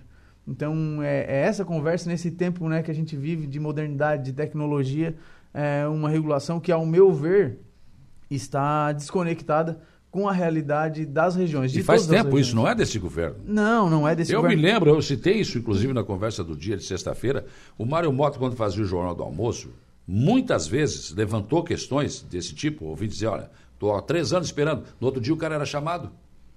Como assim? Quer dizer, tem que falar no Jornal do Almoço da, da, da Total para no outro dia a regulação chamar. Ainda, ainda não admitiu o erro. Quer dizer, essa regulação está desregulada, né? Isso. Inclusive, Saulo, nada contra as pessoas, a gente não pessoaliza nada. Não, lógico. Não é sobre o, o CPF, é sobre o CNPJ que a gente vem falar. É, a, a superintendente de regulação e a diretora de regulação do Estado são as mesmas do governo passado. Então, não, e isso não, não é demérito nenhum, não é, é, Uma, é uma escolha da secretária. Só que tem que funcionar? Isso, tem que funcionar, tem que fazer da forma certa. Já vem ocorrendo há muito tempo, não é verdade, não é desse governo é, é um, é, eu acredito que é o âmbito dentro da Secretaria Estadual de Saúde que ainda não se conectou com a realidade. E a gente precisa que se conecte, a gente precisa que respeitem a nossa região, sobretudo respeitem a nossa região, o cidadão do Extremo Sul, porque a gente trabalhou para fazer o que está acontecendo hoje, para o nosso prestador prestar o serviço certo. A gente tem feito reuniões, Saulo, é, mensais com os hospitais, chamando os hospitais, pedindo para se vocacionar, né? É. Todo, todo, esse direcionamento na Praia Grande com a oftalmologia, as cirurgias de média complexidade no Sombrio, no Timbé, agora no, no Turvo, no, no, no Jacinto Machado também, no Meleiro. Então a gente tem trabalhado em cima disso para organizar. Aí vem um órgão que não é daqui e acaba. É, isso eu tô, sou testemunho. Eu acho que do tempo que eu acompanho saúde aqui, eu nunca vi uma união tão grande entre os secretários municipais de saúde um entendimento com o hospital regional, com a policlínica através do Instituto Maria Schmidt, até da coordenação regional, vamos falar isso uh, também, né, uh, em relação à saúde.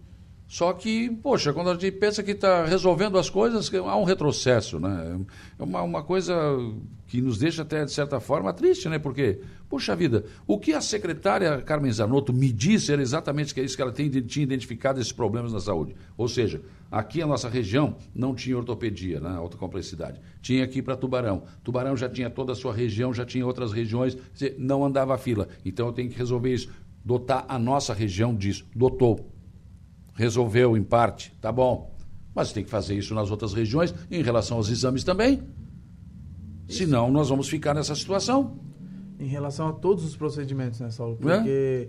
É, por exemplo, a ortopedia de média complexidade. Se vem um paciente de média complexidade, ele vai tomar conta da nossa consulta cirúrgica. O nosso paciente de média não vai conseguir ir para alta, não vai conseguir fazer o, a, a cirurgia de média também. Então a gente acaba tendo filas. A gente sempre teve um acordo de que se zerar a nossa fila, pode trazer paciente de fora. Isso Sim. não tem problema nenhum. A gente sabe Lógico, que mas aí é um dinheiro é do Estado, é um prestador de serviço do Estado. E diga-se de passagem também, né, Saulo, que ele para para deixar bem claro para a população que não tem nada a ver com a nossa gerência regional, né? Não, Porque não, a Andressa não, não. tem tentado ajudar, sim, tem sim. ajudado, tem Eu convidei para ver o programa, não, não veio, mas enfim.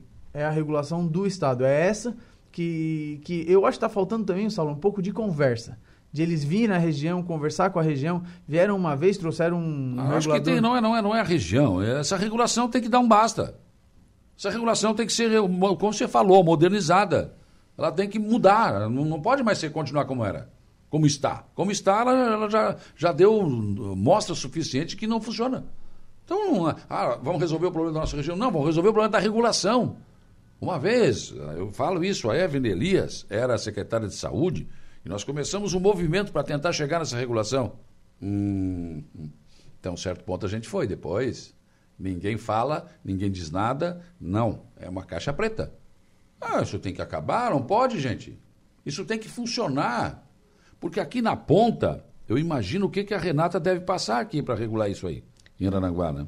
Aqui a gente passa bastante também, a gente acaba atendendo bastante pacientes e, e tendo bastante dificuldade também. É, com o Estado, principalmente, a gente tem bastante dificuldade, a gente nota bastante que os pacientes levam né, acima da, do prazo que é estipulado para ser regulado. Então, é, o regulador do Estado tem 7 a 10 dias para avaliar e classificar o risco do paciente, isso não acontece. Enquanto regulação municipal, a gente consegue fazer isso no prazo estipulado, né? também é uma demanda menor, mas se eles não têm é, capacidade de fazer a regulação no prazo de 7 a 10 dias, que é o que vai fazer com que o paciente seja o primeiro ou último da fila, eles teriam que ter uma, uma quantidade, um pessoal maior, né? É o que a gente nota, que tem dificuldade lá, mas que eles não estão se não, não estão se capacitando ou fazendo com que tenha um número maior de funcionários para poder dar conta dessa demanda. E daí vem de encontro a, a quê, né? Eles não é, sabem que Araranguá, que o Arroio é próximo a Araranguá, então vamos marcar os pacientes do Arroio para Araranguá e não lá para Nova Veneza, o paciente que é lá de Sara, trazer para cá. Eles não têm a noção do que, que é próximo ao quê, né? Então, a gente nota que não existe essa conversa entre o sistema mesmo. E uma fala de um, de um prefeito, assim, me, eu achei bem interessante que lá na, na reunião, que como ele disse, né, eu tenho pacientes morrendo na minha cidade e eu estou recebendo turismo de ônibus vindo de outros municípios, né, com, com pacientes que não tem problema nenhum, mas o meu paciente está morrendo e não está sendo tendo oportunidade de atendimento, né? Eu recebi um caso de uma senhora que ela precisa fazer uma cirurgia de quadril. Ela não consegue mais nem caminhar. Uhum. Dor o dia todo. Está na fila. Para fazer um exame. Para fazer um exame, para consultar, para. Enfim. Gente, é a nossa região, é daqui. E o Hospital São, do Dom Joaquim de Sombrio foi, foi habilitado também para fazer cirurgia de alta complexidade, dentre elas a cirurgia de quadril, Saulo. Uhum. Na primeira remessa de pacientes no drive do Hospital Dom Joaquim, dos 64 pacientes que foram colocados no drive, que já tá, estão aptos a receber a consulta cirúrgica para depois fazer a cirurgia, 42, 42 são só do município de Criciúma. Não é nem questão de ah, região, e a gente aqui? de Criciúma. Hospital no Sombrio, nós com pacientes na fila, como você mesmo disse, esperando ah. há anos, tem paciente na fila 2019. Com dor, gente, isso aí é uma coisa terrível. Sem conseguir caminhar, sem conseguir ter as atividades de vida diária e os, e os nossos hospitais operando paciente de, de Criciúma. Por exemplo, o Hospital São José, que é, rea, é referência para a região de Criciúma em ortopedia, não opera paciente do extremo sul não opera na ortopedia eletiva pacientes de Araranguá, de Arroio do Silva, de Maracajá, de Meleiro, não opera. Só opera da região carbonífera. E os nossos hospitais estão operando pacientes do da região carbonífera, da, da região de Laguna, porque eles estão entendendo agora que é a referência para Macrosul. Mas só os nossos. só os, os nossos. deles não. Para lá não vale. Isso. Não, mas daí fica complicado, né? Daí fica difícil. E eu imagino a irritação de vocês, secretários, vocês que trabalham com a saúde, tentando resolver um problema. Eu sei o que é dor, eu tive uma crise aí. De... Agora estou. Coisa de velho, né, doutor? Ah, problema aqui na coluna, aqui na, lombar, aqui, uma hernia de disco, né? Inflamada. Rapaz, isso é uma coisa horrível. Tu imagina se eu estiver na fila esperando para ser operado. Nossa, eu morro céu e terra.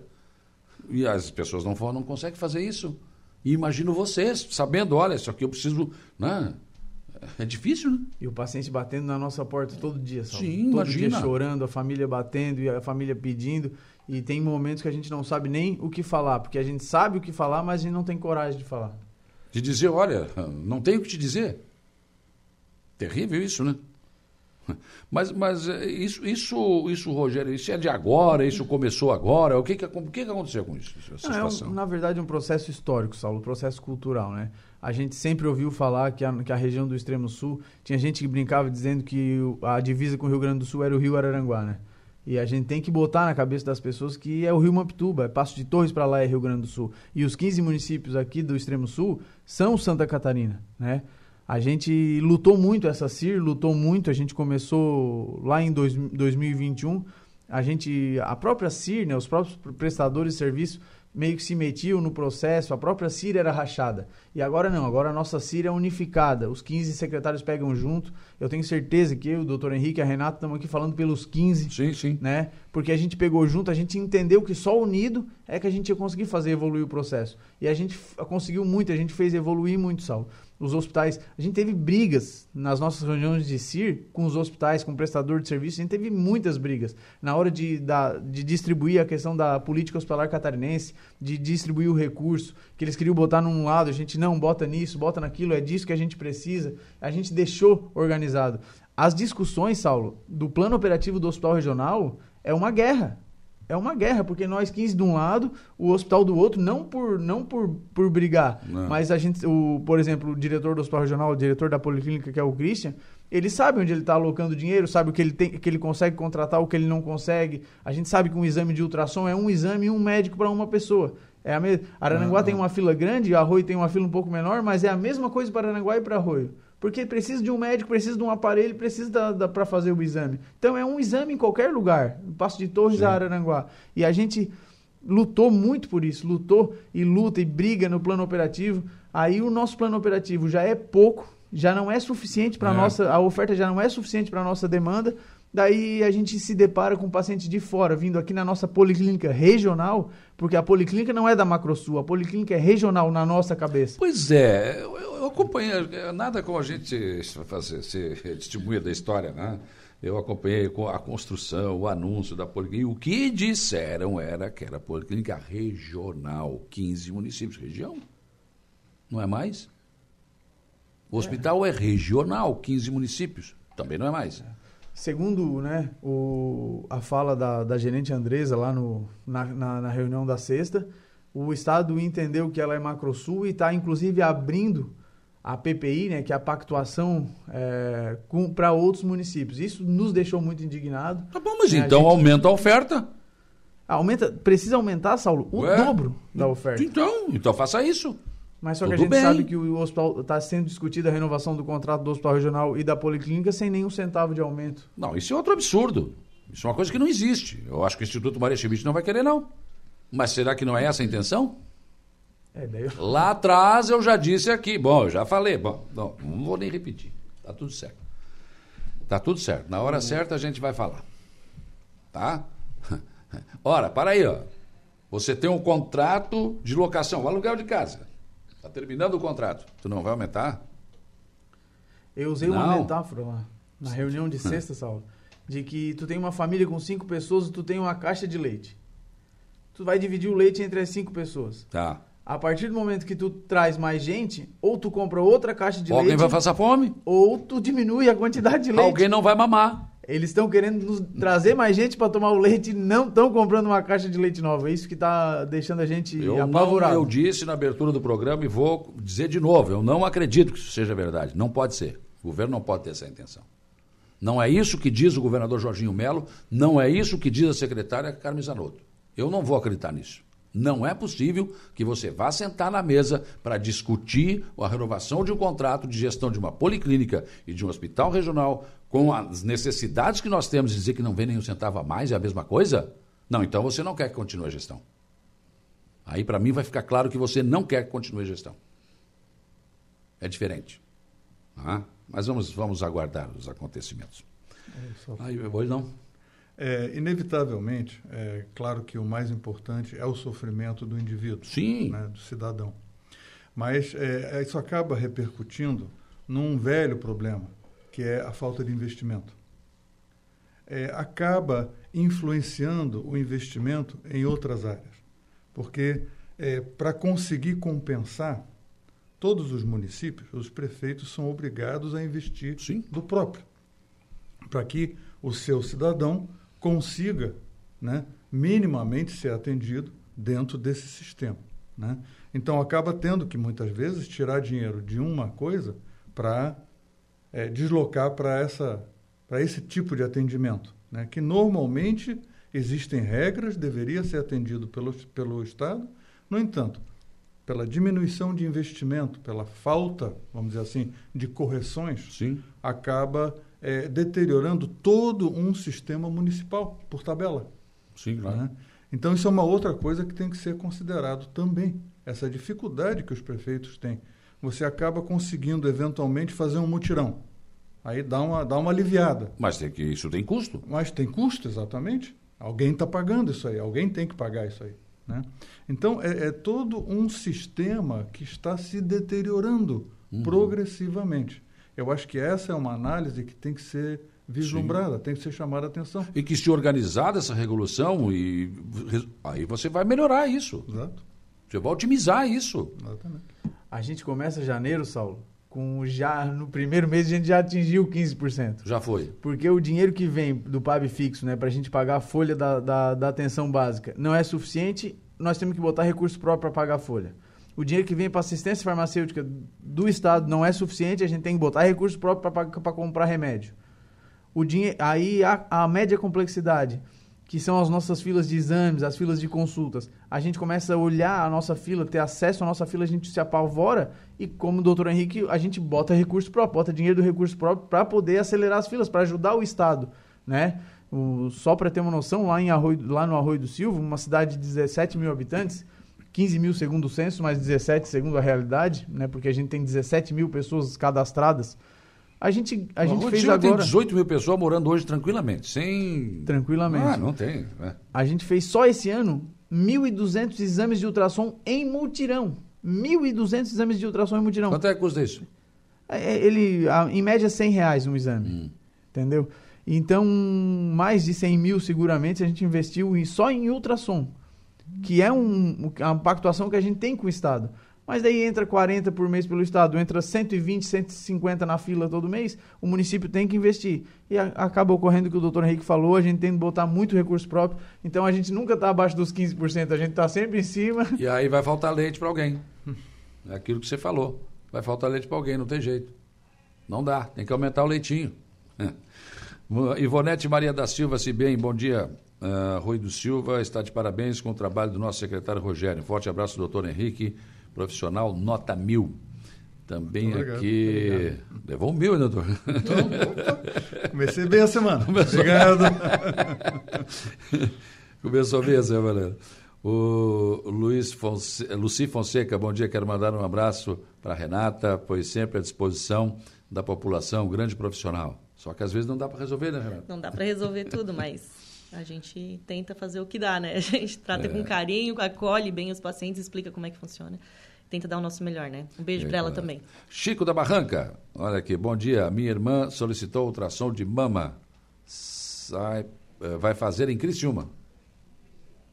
Não era para fazer aqui? A gente está com dificuldade de prestadores também, né? Porque, ah, como todos os municípios acabam tendo que estar investindo e comprando os exames, a gente tem poucos prestadores dentro do município que não dão conta da demanda. Então, a gente acaba tendo que mandar para a região, né? Tanto para Sombrio quanto para Criciúma, porque a gente tem poucas clínicas dentro da cidade Sim. também para estar comprando. Tem que comprar onde tem. Aonde tem. Ainda tem isso? É, onde tem. Acho dois anos, mas tu tem que ir lá e... É. E a gente tem que levar também, né? A gente É, leva, né? a leva gente também. Sim, compra e a gente le- leva. Tem mais esse custo ainda. Thaís Melo Vitória, bom dia a todos. Abraço carinhoso, doutor Henrique. Aqui é a, agora a chefa, né? a Daiane, a Daiane Biff, bom dia a todos. Deixar aqui a minha gratidão a esses profissionais excelentes que trabalham incansavelmente. O Henrique, Renata e o Rogério também. Roberto Rebelo, presidente da UAMA, aqui também.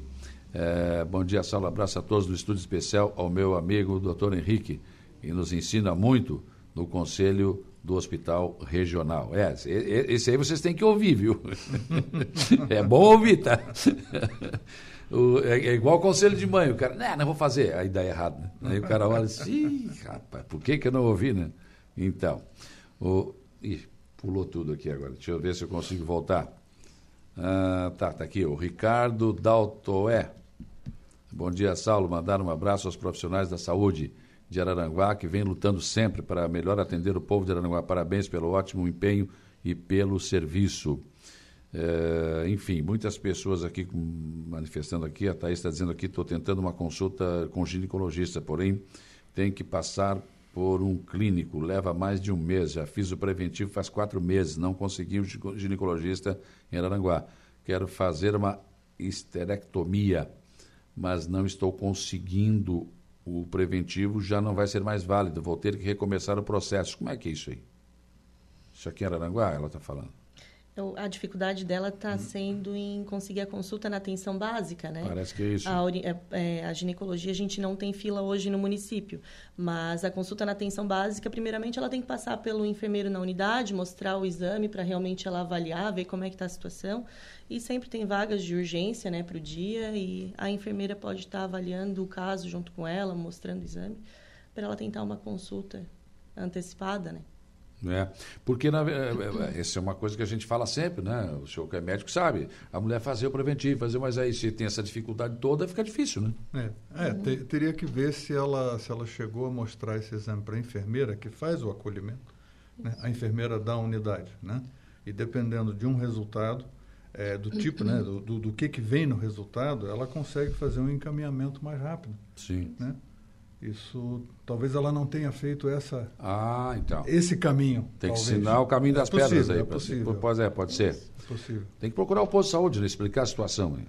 Bom dia, meu marido está desde 2018 com três tendão do braço direito rompido e nem na consulta foi chamado. Ele tem muita dor e não tem ganho nenhum, não consegue nem trabalhar.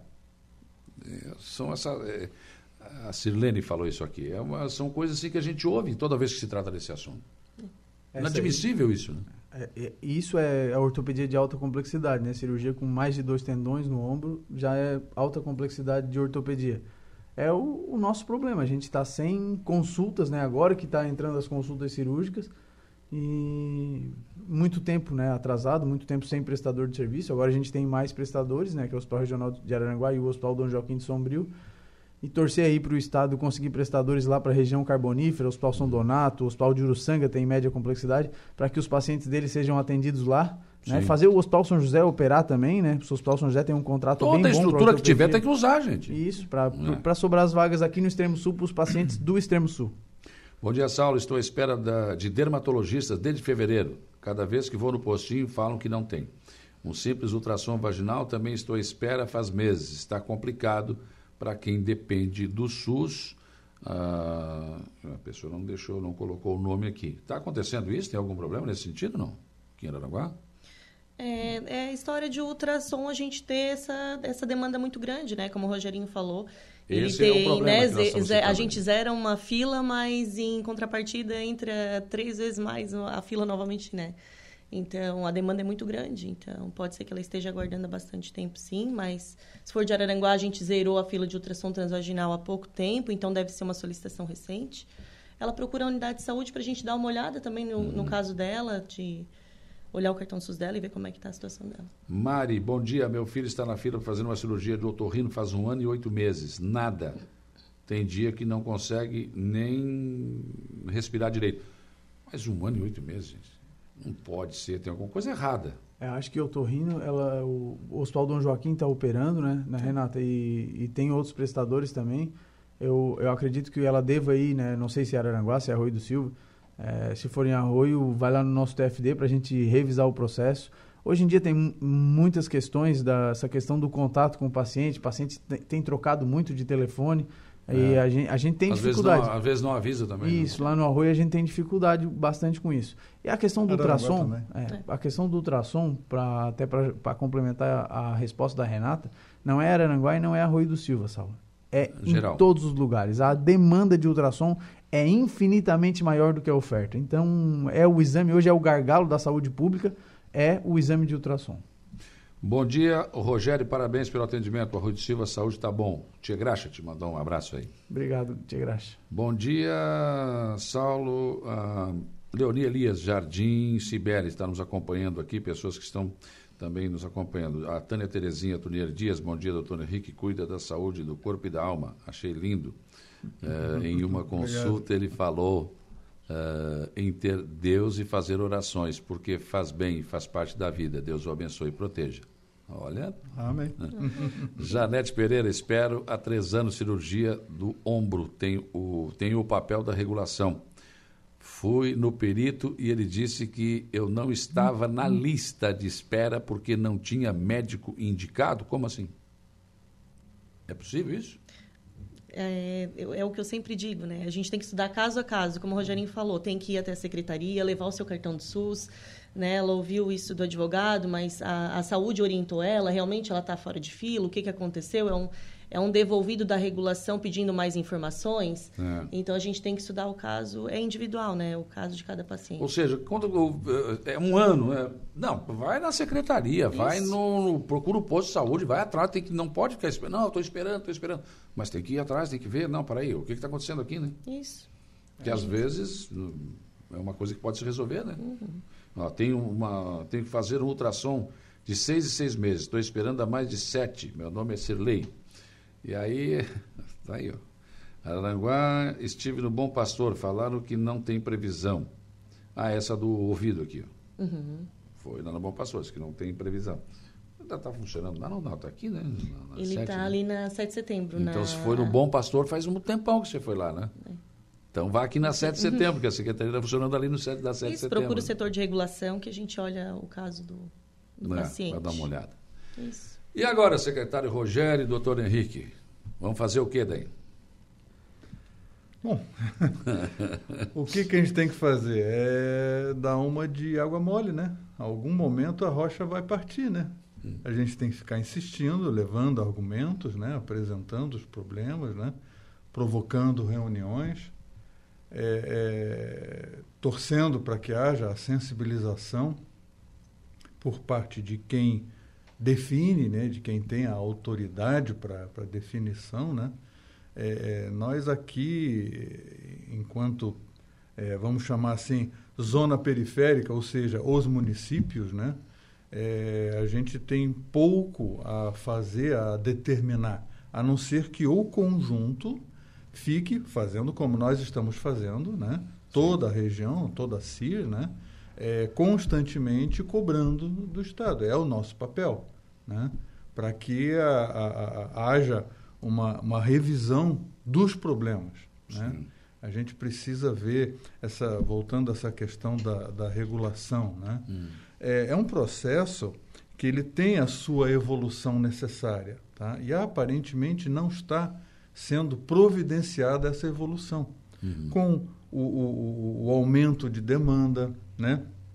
Uma necess- tecnologia disponível. a tá? tecne- tecnologia, é, é, você ter é, pessoal capacitado em número suficiente para que isso possa funcionar. Né? Então, há uma, uma, uma série de coisas a serem feitas por parte do Estado para melhorar isso aí. Né? E a revisão dessa distribuição aí que a gente consegue é, demonstrar né, que não está boa essa distribuição. É. Ela é parcial, ela não é imparcial. E essa parcialidade precisa ser revista. Né? Parece que é assim, ó, vamos desafogar aqui isso aqui, bota aqui. Não pode ser assim, não dá. Reunião com a secretária, tem previsão, Rogério?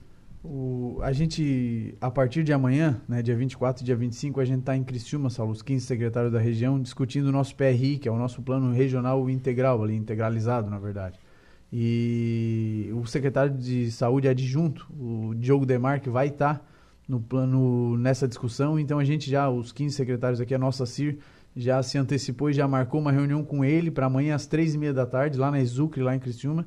E eu tenho certeza, Saulo, que nenhum dos 15 secretários, a prerrogativa de me manter secretário de saúde é do prefeito Evandro. E enquanto ele me manter, eu vou estar lutando pela região, estar lutando pelo cidadão do Arroio do Silva, porque se é como o doutor Henrique disse, tem que ser água mole em pedra dura, porque se a gente de parar de bater não vai furar, então a gente não. não vai parar de bater, a gente vai bater até o final, com respeito, né? É, sabendo é, que todo mundo está tentando ajudar, mas a gente tem que estar tá botando em evidência o problema, porque se a gente não botar o problema nunca vai ser resolvido. Então a gente não vai parar nunca, enquanto eu estiver lá, enquanto o pessoal tiver, a DAI, doutor Henrique, todo mundo, todos os 15 secretários, eu tenho certeza que a gente vai continuar batendo, a gente vai continuar lutando para esse problema se resolver.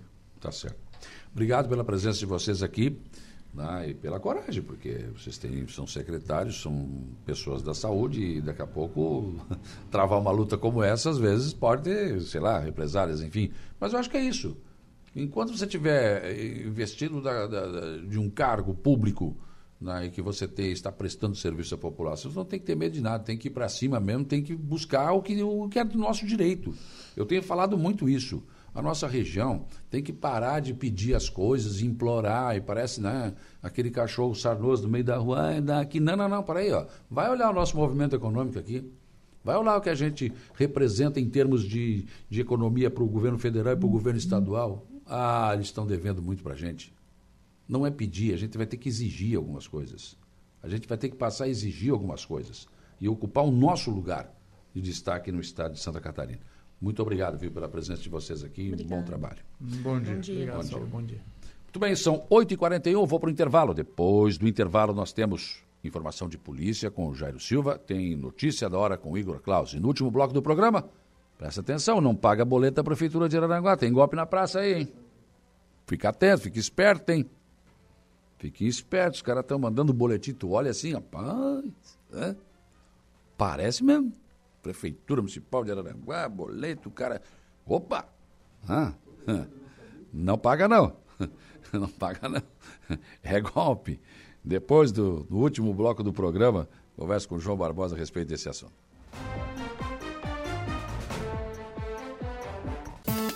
Polícia. Oferecimento Eco Entulhos. Limpeza já. Fone 99 600 8000. E Castanhete Supermercados.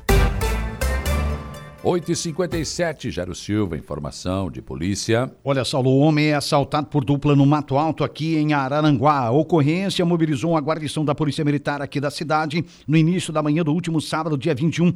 Foi por volta de 9 horas. A central de emergência acionou então a guarnição para ir até a rua Antônio Bertoncini, no bairro Cidade Alta, local para onde os autores do roubo teriam fugido. No local, de acordo com a Polícia Militar, foram realizadas buscas e encontrados apenas vestígios dos suspeitos. Um dos suspeitos foi reconhecido pela vítima através de fotos do arquivo da Polícia Militar. A vítima, um homem de 52 anos, relatou que por volta de 9 horas da manhã estava sentado em frente a um mercado na rua Eugênia Pereira Guimarães, no bairro Mato Alto, local em que ocorreu o crime, quando se aproximaram dois homens, os quais mencionavam estar armados com uma faca e anunciaram um assalto. A dupla rendeu a vítima, roubou 20 reais e fugiu em seguida em direção à rua Antônio Bertoncini, na Cidade Alta. Guarnições, então, da Polícia Militar montaram um cerco, efetuaram buscas, mas os autores do crime não foram localizados. Voltamos a apresentar Dia a Dia.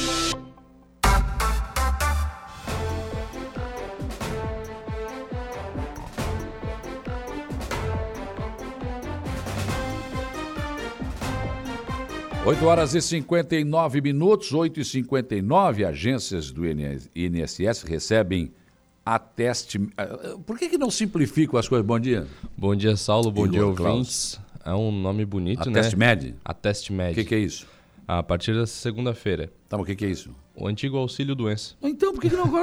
a agência do INSS recebe auxílio doença A partir da segunda-feira. Teve algumas alterações. A partir hum. desde sexta-feira passada, os, os atestes médios agora não precisam mais fazer perícia. Tem nada de ateste médio, é o auxílio doença. Pronto. O... Cara, aí o, povo, o cara ouve isso lá em casa, ele não sabe o que é. Ateste é, médio, não, sei lá o que é. Não, não, não. Numa tentativa do INSS de tentar zerar as filas, hum. agora não precisa mais fazer a perícia, aquela presencial. Não precisa mais ir presencialmente ao posto Ué, do INSS.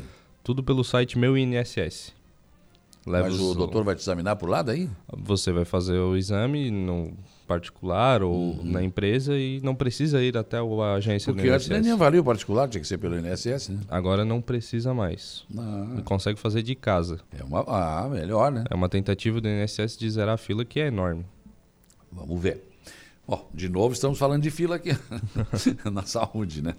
Muito bem, notícia da hora com Igor Claus, intervalo e depois eu volto para conversar com o João Inácio, secretário de Administração de Araranguá, de Finanças de Araranguá, sobre essa questão desses boletos que estão rodando por aí, o pessoal tentando dar um golpe na, na, na, no contribuinte. Vamos lá, notícia da hora. Notícia da hora. Oferecimento Giasse Supermercados, Laboratório Bioanálises, Rodrigues Ótica e Joalheria, Mercosul Toyota, Bistrô do Morro dos Conventos, Plano de Saúde São José. E Camilo Motos.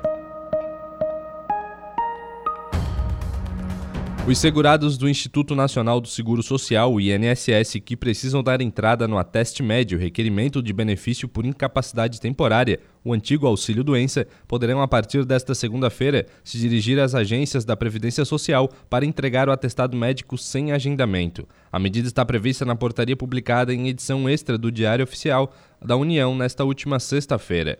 O atendimento na agência será feito mediante a entrega do, da senha de serviço, protocolo de requerimento. Essa é mais uma medida que visa reduzir a fila de requerimentos que esperam por medida médica e análises. O Ministério de Previdência Social explica que a teste média é uma forma diferente de análise do benefício por incapacidade, uma tentativa de concessão sem perícia presencial, mais rápida, menos burocrática e que evita o deslocamento até uma agência. Eu sou Igor Claus e este foi o Notícia da Hora de volta com Dia a Dia.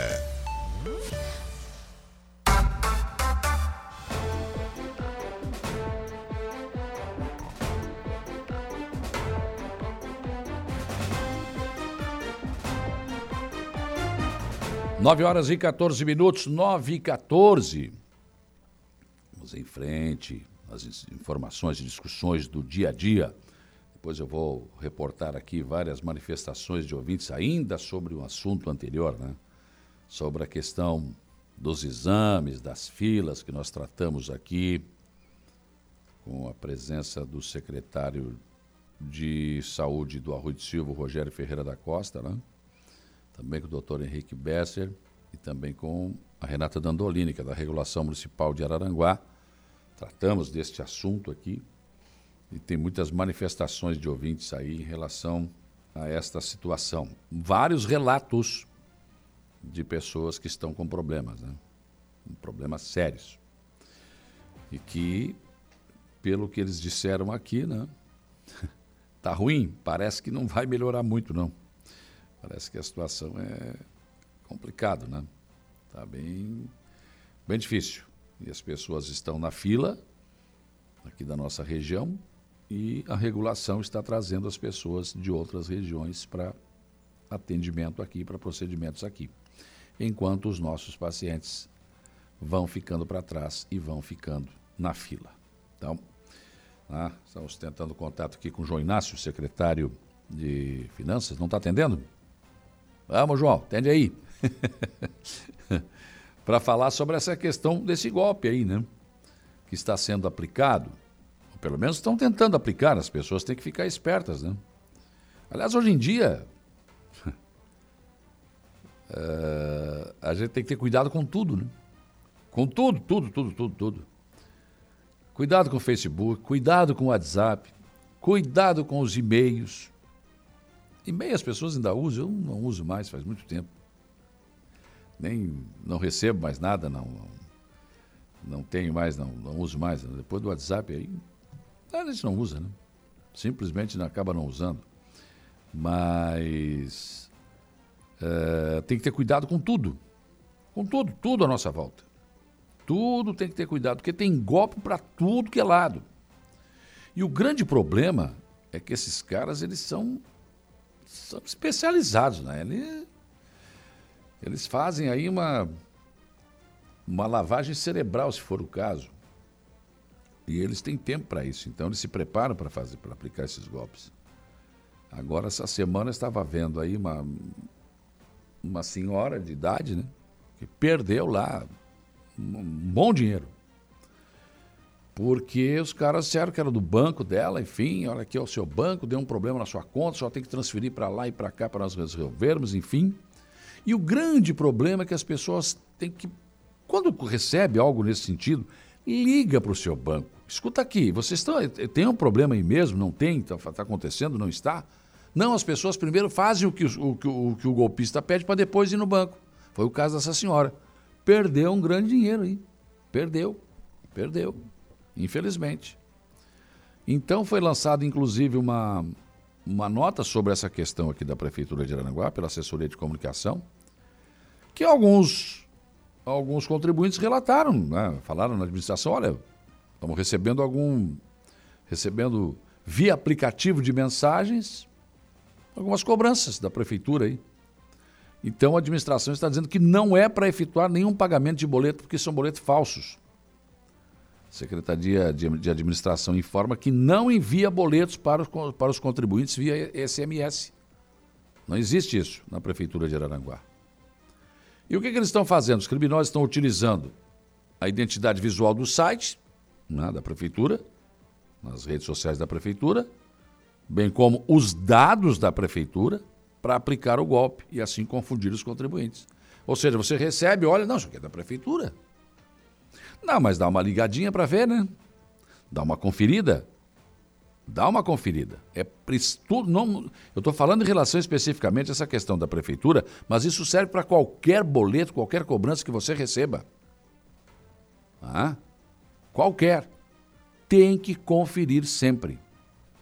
Então, olha, os boletos oficiais eles são gerados e entregues diretamente no Passo Municipal pelos funcionários da administração.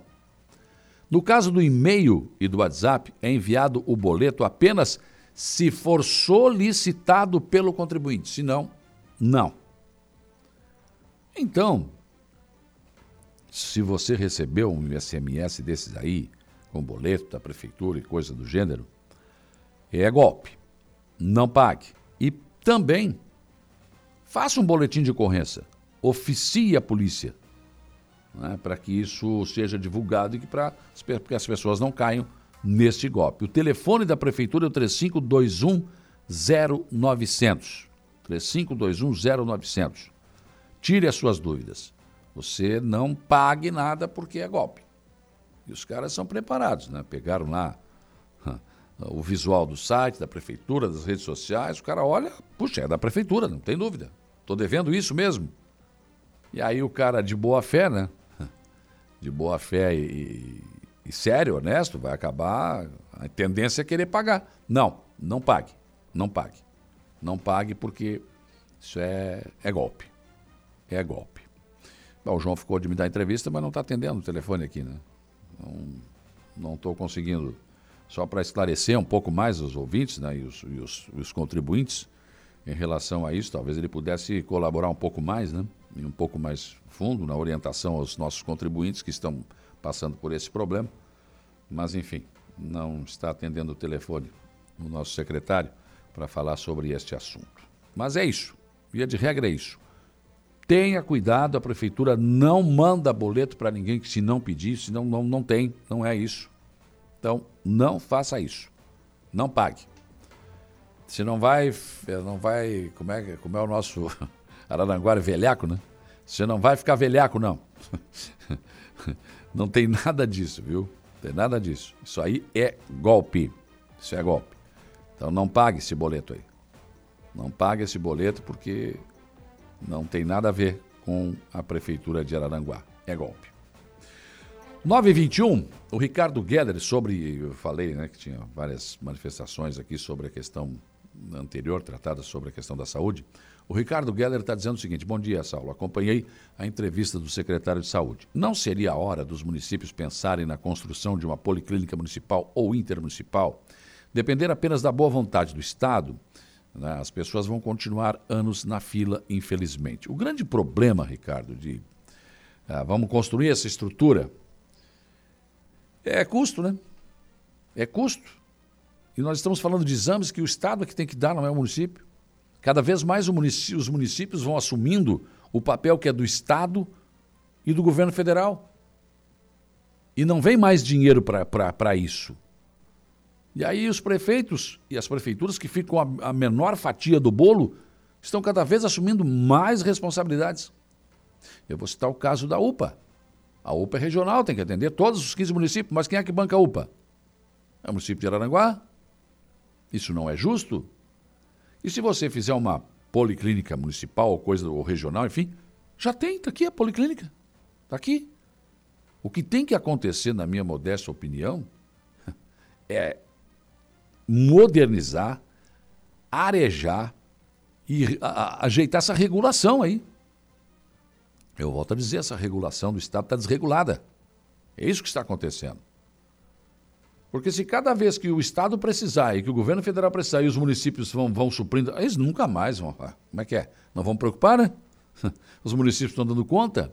Mas até que ponto vai isso? Os prefeitos estão irritadíssimos com essa situação. Né? Estão irritadíssimos. Eliseu Gonçalves, bom dia, povo da Rádio Aranguá. Bom dia, bom dia para você também. Uh, também aqui, ó. Bom dia, sou cardíaca, fui encaminhada para fazer o cateterismo em Criciúma. Fiz, deu um problema, tive que fazer uma angioplastia. Fiz também, graças a Deus, tudo pela Secretaria de Saúde, muito bem atendida. Regina.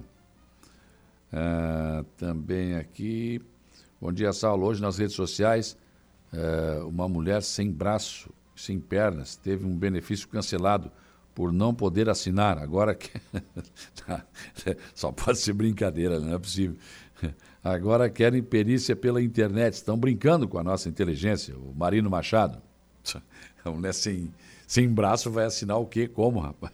Que coisa, não. Não, não, olha.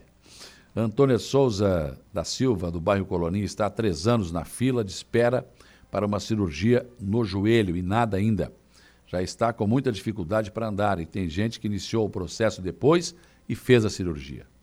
É isso que não dá para entender. É isso que não dá para entender. Tem pessoas que estão na fila há 3, 4 anos. Não é possível, gente. Isso é uma coisa absurda. Foi dito que isso ia acabar. Pelo jeito, não. Não, pelo jeito, não. Pelo jeito, ainda tem. Ainda tem. É, bom dia, Saulo. Quero fazer uma reclamação e saber dos meus direitos. Fiz um parcelamento do IPTU, estou pagando já há tempos. Estou pagando em dia, já paguei oito parcelas. Vivo com uma pensão, ganho um salário mínimo, tenho 64 anos e pago 170 reais. Estou sem receber a minha pensão desde o dia 29 porque a prefeitura executou judicialmente o imposto que estou pagando em dia, o parcelamento, e a, e, e a justiça tiraram todo o, din o dinheiro da o dinheiro da poupança e levaram eh, da minha pensão. Estou sem fazer o rancho e nem receber o dinheiro. Já fui muitas vezes na prefeitura, falo que já mandaram resolver, mas nada. Fui no fórum para ver se vai liberado o dinheiro para voltar para minha conta. Acho que vou ter que pagar um advogado e fazer um alvará para o dinheiro vir para mim. Agora a questão essa agora, pagar advogado com que dinheiro? Onde está o direito do cidadão? Sou Valdir Oliveira, felicidade. Eles têm que colocar o meu dinheiro, tá? Mas, Valdir, primeiro, qual é a prefeitura? Qual é a cidade? É Araranguá, é Arroio de Silva, é Maracajá, é qual é a cidade? Daí fica complicado que a gente não, não, não sabe de quem é, né?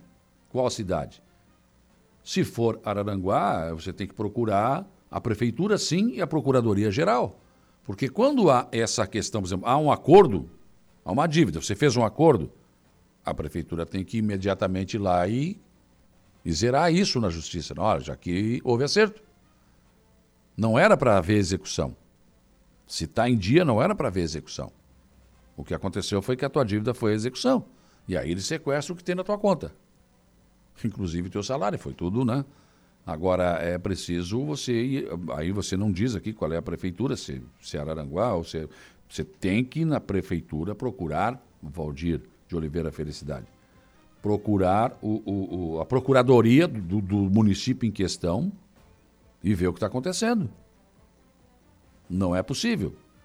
Se você devia um imposto, você fez um acordo, assinou o acordo e está pagando, não podia executar. Alguém falhou aí. Não poderia executar de forma nenhuma. Né? Ou a partir do momento que há o acordo, zera. Zera, não, não, não pode, não, não continua. A dívida, a dívida deixa de existir, a menos que você não pague, enfim, e volte à execução, mas senão não. Então eu te aconselho, procura a, a, a, a parte jurídica da, da, da, prefeitura em questão aí, para ver o que, que aconteceu. Não é possível. Não é possível, não. João Larinha? Tá bom. Então vamos lá, secretário, eh, me fala um pouco mais sobre essa, essa questão aí, né? A gente já alertou aqui os nossos ouvintes a respeito dessa situação aí, é, desse, desse, desse SMS que está chegando aí. Os caras são bons, né? Que colocam foto da prefeitura, tudo direitinho, né? Só que não, não é para pagar, secretário João Inácio. Bom dia. Bom dia, bom dia, bom dia a todos os ouvintes. Olha, Saulo, é mais uns malandros aí usando mais um golpe aí estão inventando toda semana um golpe diferente, né? E esse é mais um que aconteceu. Sexta-feira, por acaso, eu estava num restaurante aí almoçando e um, e um, um munícipe veio me procurar por dizendo que estava pagando os boletos da prefeitura e que ele foi no contador dele, ele, ele, inclusive ele pagou, tá? Ele disse que falou com o contador, disse que o contador disse que não devia nada. Daí esteve aqui na prefeitura, falou com a Alessandra também, que é a nossa funcionário aqui da, do município, Sim. também falou para ele que não tinha dívida nenhuma na, no município. Daí ele veio conversar comigo. Eu disse, olha, amigo, acho que tu entrou naquele famoso golpe aí. Porque estão usando o CNPJ do município e, e colocando no boleto município de Araranguá ainda, estão usando um código de barra que não tem nada a ver com, com, com, a, com o nosso código de barra aqui do município aqui. Sim, tá? vai para vai, conta do golpista, né? Vai para conta do golpista, é. Então, então eu até comentei com, a, com esse nosso com essa pessoa para ele fazer um BO, tá? Porque ele fazendo um BO, ele dá o direito da, da polícia própria começar a investigar isso aí, né? Uhum. E eles e além disso aí, depois chegando na prefeitura, eu perguntei aqui para os colegas aqui, eles falaram que tem muito, já tinha mais gente ligando aí sabendo por que estava recebendo pelo SMS. Esse boleto, coisa que a prefeitura não faz. A prefeitura, o normal da prefeitura é assim, ó. A prefeitura, ou a pessoa vem pessoalmente aqui falar no nosso, na parte de tributo, ou nós temos nosso site oficial e nós temos o WhatsApp oficial também nosso. E a pessoa pode também solicitar por intermédio daquilo ali também. Fora disso, fora disso, é, pode saber que é golpe, golpe e grande ainda, né? porque está envolvendo o município inteiro aqui, né? Tem ideia de boletos de qual em que, que tipo de valor, secretário? Olha, os, os, dois valores que a pessoa pagou, os dois valores que a pessoa pagou, hum. um foi em torno de 113 reais e o outro de 315, tá? Nossa. Quer aí dizer... tu vai somando isso aí tudo aí, vai hum. pega aqui, pega outro, assim, de repente no final do dia dá um bolo, né? Imagina, imagina. É. Agora eles são preparados, né? Eles fazem bem feito, né? Inclusive agora de manhã ele mandou uma foto de novo para mim, tá? Que recebeu outro, tá? Hum. Outro boleto no SMS também, tá? E não, claro, não pagou, né? Mas eles continuam mandando. Ele, hum. ele, ele tá, a mesma pessoa está recebendo de novo. Sim. Teve um ouvinte que disse que recebeu até multa do estacionamento rotativo no SMS. Pois é. Aí tu vê o tamanho da encrenca que esse povo aí estão. Eles são, eles são ninja, né? Porque no momento que eles começam a a mandar para um e a pessoa aceita, eles, vão, eles criam o corpo aí e querem mandar para todo mundo, né? Daí cria esse, esse, essa polêmica toda aí, né? É verdade. É, é, é. é, bem complicado e acaba que as pessoas ficam, ah, mas a prefeitura está me cobrando? Não, não é a prefeitura, né? esse é que é o problema. É, não é a prefeitura. Então, então eu digo assim, na dúvida da, das pessoas quando receber, liga para nós aqui então, tá? Sim. Liga para a prefeitura para tirar as dúvidas e também para de repente ter uma orientação como, como proceder. Eu acho assim, recebeu, constatou que é problema, vai na, na polícia e faz um BO. É. E não paga esse boleto. Não paga porque não é. Isso é falso, né? É falso. Aham. É falso. Mas de qualquer forma, liga para a prefeitura. Claro. E O, te- o telefone da prefeitura é 3521 0900, tá? Procura, procura o, de- o departamento de tributo aqui que não tem problema nenhum. E vocês das finanças com tantos problemas para resolver do dia a dia, mais essa bronca. né? Olha, Saulo, às vezes, é, às vezes a gente toma como surpresa, né? Porque, porque a gente também, no, no- no dia a dia nosso aqui, eu acho que na- tanto eu como tu também, recebe muita ligação. Imagina. E ligação estranha é que hoje tu não tem mais condições de atender mais ninguém, né? Então tu deleta isso aí. Só que eles têm 500 mil telefones que eles ligam toda semana com outro número já para ti de novo, né? Então É, é complicado. é verdade. Tá bom, secretário João. Fiz- Fizemos o alerta aí. Não paga esses boletos. A prefeitura não manda esse, esse SMS aí, nem por, por- por- por- no WhatsApp aí. Procure a prefeitura. Não paga nada. Liga. Se tiver alguma dúvida, vai, vai, vai na prefeitura, vai ver o que está acontecendo, né? Tá certo? Um abraço. Obrigado e um bom dia a todos. Aí o João Inácio falando com a gente aqui, porque é bom o, o secretário falar, porque as pessoas falam, ah, não, e se eu não pagar e depois vem juro e multa? Não, não, isso aí é golpe, gente. Isso aí é golpe. Não paga. Não paga porque é golpe. Tá? Bem esclarecido essa situação. Bom, voltou aqui o, o, o Valdir voltou aqui, né? O pastor Valdir voltou aqui, só é Prefeitura de Aranaguá, sobre aquela questão que eu falei. Bom, eu vou fazer o seguinte, eu vou mandar para você, eu vou mandar para você, né? É, eu vou mandar essa, essa tua mensagem aqui para o Procurador-Geral do município, doutor Daniel Menezes, para ver o que, que ele me diz a respeito disso. Em princípio, não é possível, gente. Não é possível. Se você acertou o parcelamento da dívida, não, não tem como ser ajuizado. né? E muito menos, muito menos executado. Não, não tem, não tem.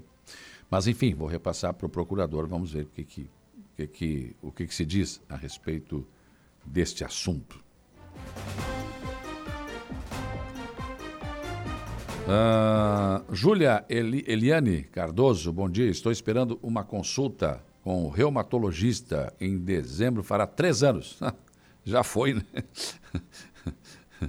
Não tem como, né? Que coisa isso aí. Ah, Aqui, o João, o João falou aqui, ó. Aqui, os telefones que tocam aí, todo dia estão tocando aí. Ah, beleza. Vamos lá. Ah, ah, também aqui o Marcos Galvão Oliveira, está lá no Passo Fundo. Se nós que moramos nas regiões mais abastadas do país temos eh, muitas reclamações, imagino que sobra para a região norte do país. É verdade. É o nosso velho e bom Brasilzão. Saúde, educação, segurança. Lemas explicitados em campanha como prioridade. Depois a gente vê como funciona. Agradeço por não estar na situação dos nordestinos. Esses sim estão pegos, né? E é verdade. É verdade. Situação bem complicada, né? Bem difícil. Muito bem, vamos para o intervalo. São 9h34. Depois do intervalo tem informação de polícia com o Jairo Silva e também a transição para o Estúdio 95.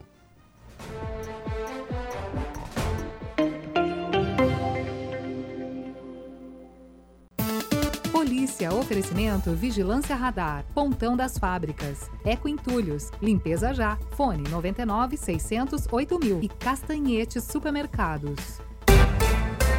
Oi, às 9h44, informação de polícia, Jairo Silva. Olha, pois não Saulo, homem é assaltado por dupla no Mato Alto aqui em Araranguá. A ocorrência foi registrada no último final de semana. Uma ocorrência, então, de assalto a uma armada mobilizou uma guarnição da PM aqui da cidade no início da manhã do último sábado, dia 21. Foi por volta de 9 horas. A central de emergência acionou, então, uma guarnição para se deslocar até a rua Antônio Bertoncini, na Cidade Alta, local para onde os autores do crime teriam fugido. No local, de acordo com a Polícia Militar, foram realizadas buscas e encontrados apenas vestígios dos suspeitos. E em outra ocorrência, é bom lembrar que jovem espancado com golpes de pá na Vila Samaria, aqui em Araranguá. De acordo com a Polícia Militar, a ocorrência de lesão corporal foi registrada na manhã do último sábado, dia 21, no interior da Vila Maria, o conhecido buraco quente aqui na cidade. Foi por volta de 11 da manhã, uma guarnição foi acionada via 190 para atendimento da ocorrência de vias de fato naquela localidade. Na chegada ao local, do crime. As guarnições constataram que havia uma barricada com lajotas na entrada do beco, nos dois acessos à comunidade.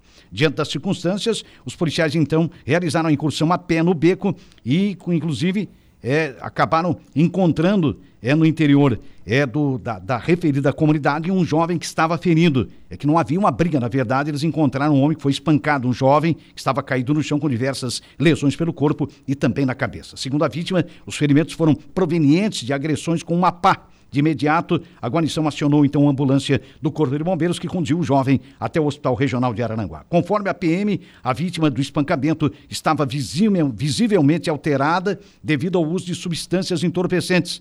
O suspeito do crime nesse caso, não foi localizado. Assim, um boletim de ocorrência foi registrado pela Polícia Militar. As entrevistas que viram notícia. Dia a dia. 9h48, bom dia, seu Lucas Casagrande. Bom dia, bom dia, Saulo, bom dia a todos os ouvintes da Rádio Araranguá. Tô trabalhando bastante final de semana. e eu me divertindo. Não.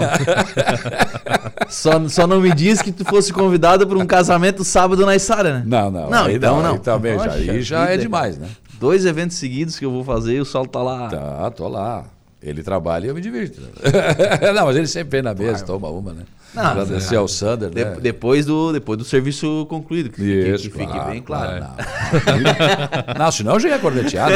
Não, eu já tinha entregue. Né? Agradecer ao Sander a confiança, Sander, ao Sander a, a, Caroline, né? A, a aniversário da Carol, da filha dele, né? Agradecer a confiança, né? A gente faz um trabalho que a gente faz com muito, muito, muito carinho, com muita responsabilidade. É, e uma festa bem bacana de 15 anos no último sábado aqui na, na Vila São José. José que tá, legal, tá legal o salão, né? né? Tá bem legal show o salão. Tá bem legal Muito o salão. Bom. Os banheiros estão show. Maravilhoso.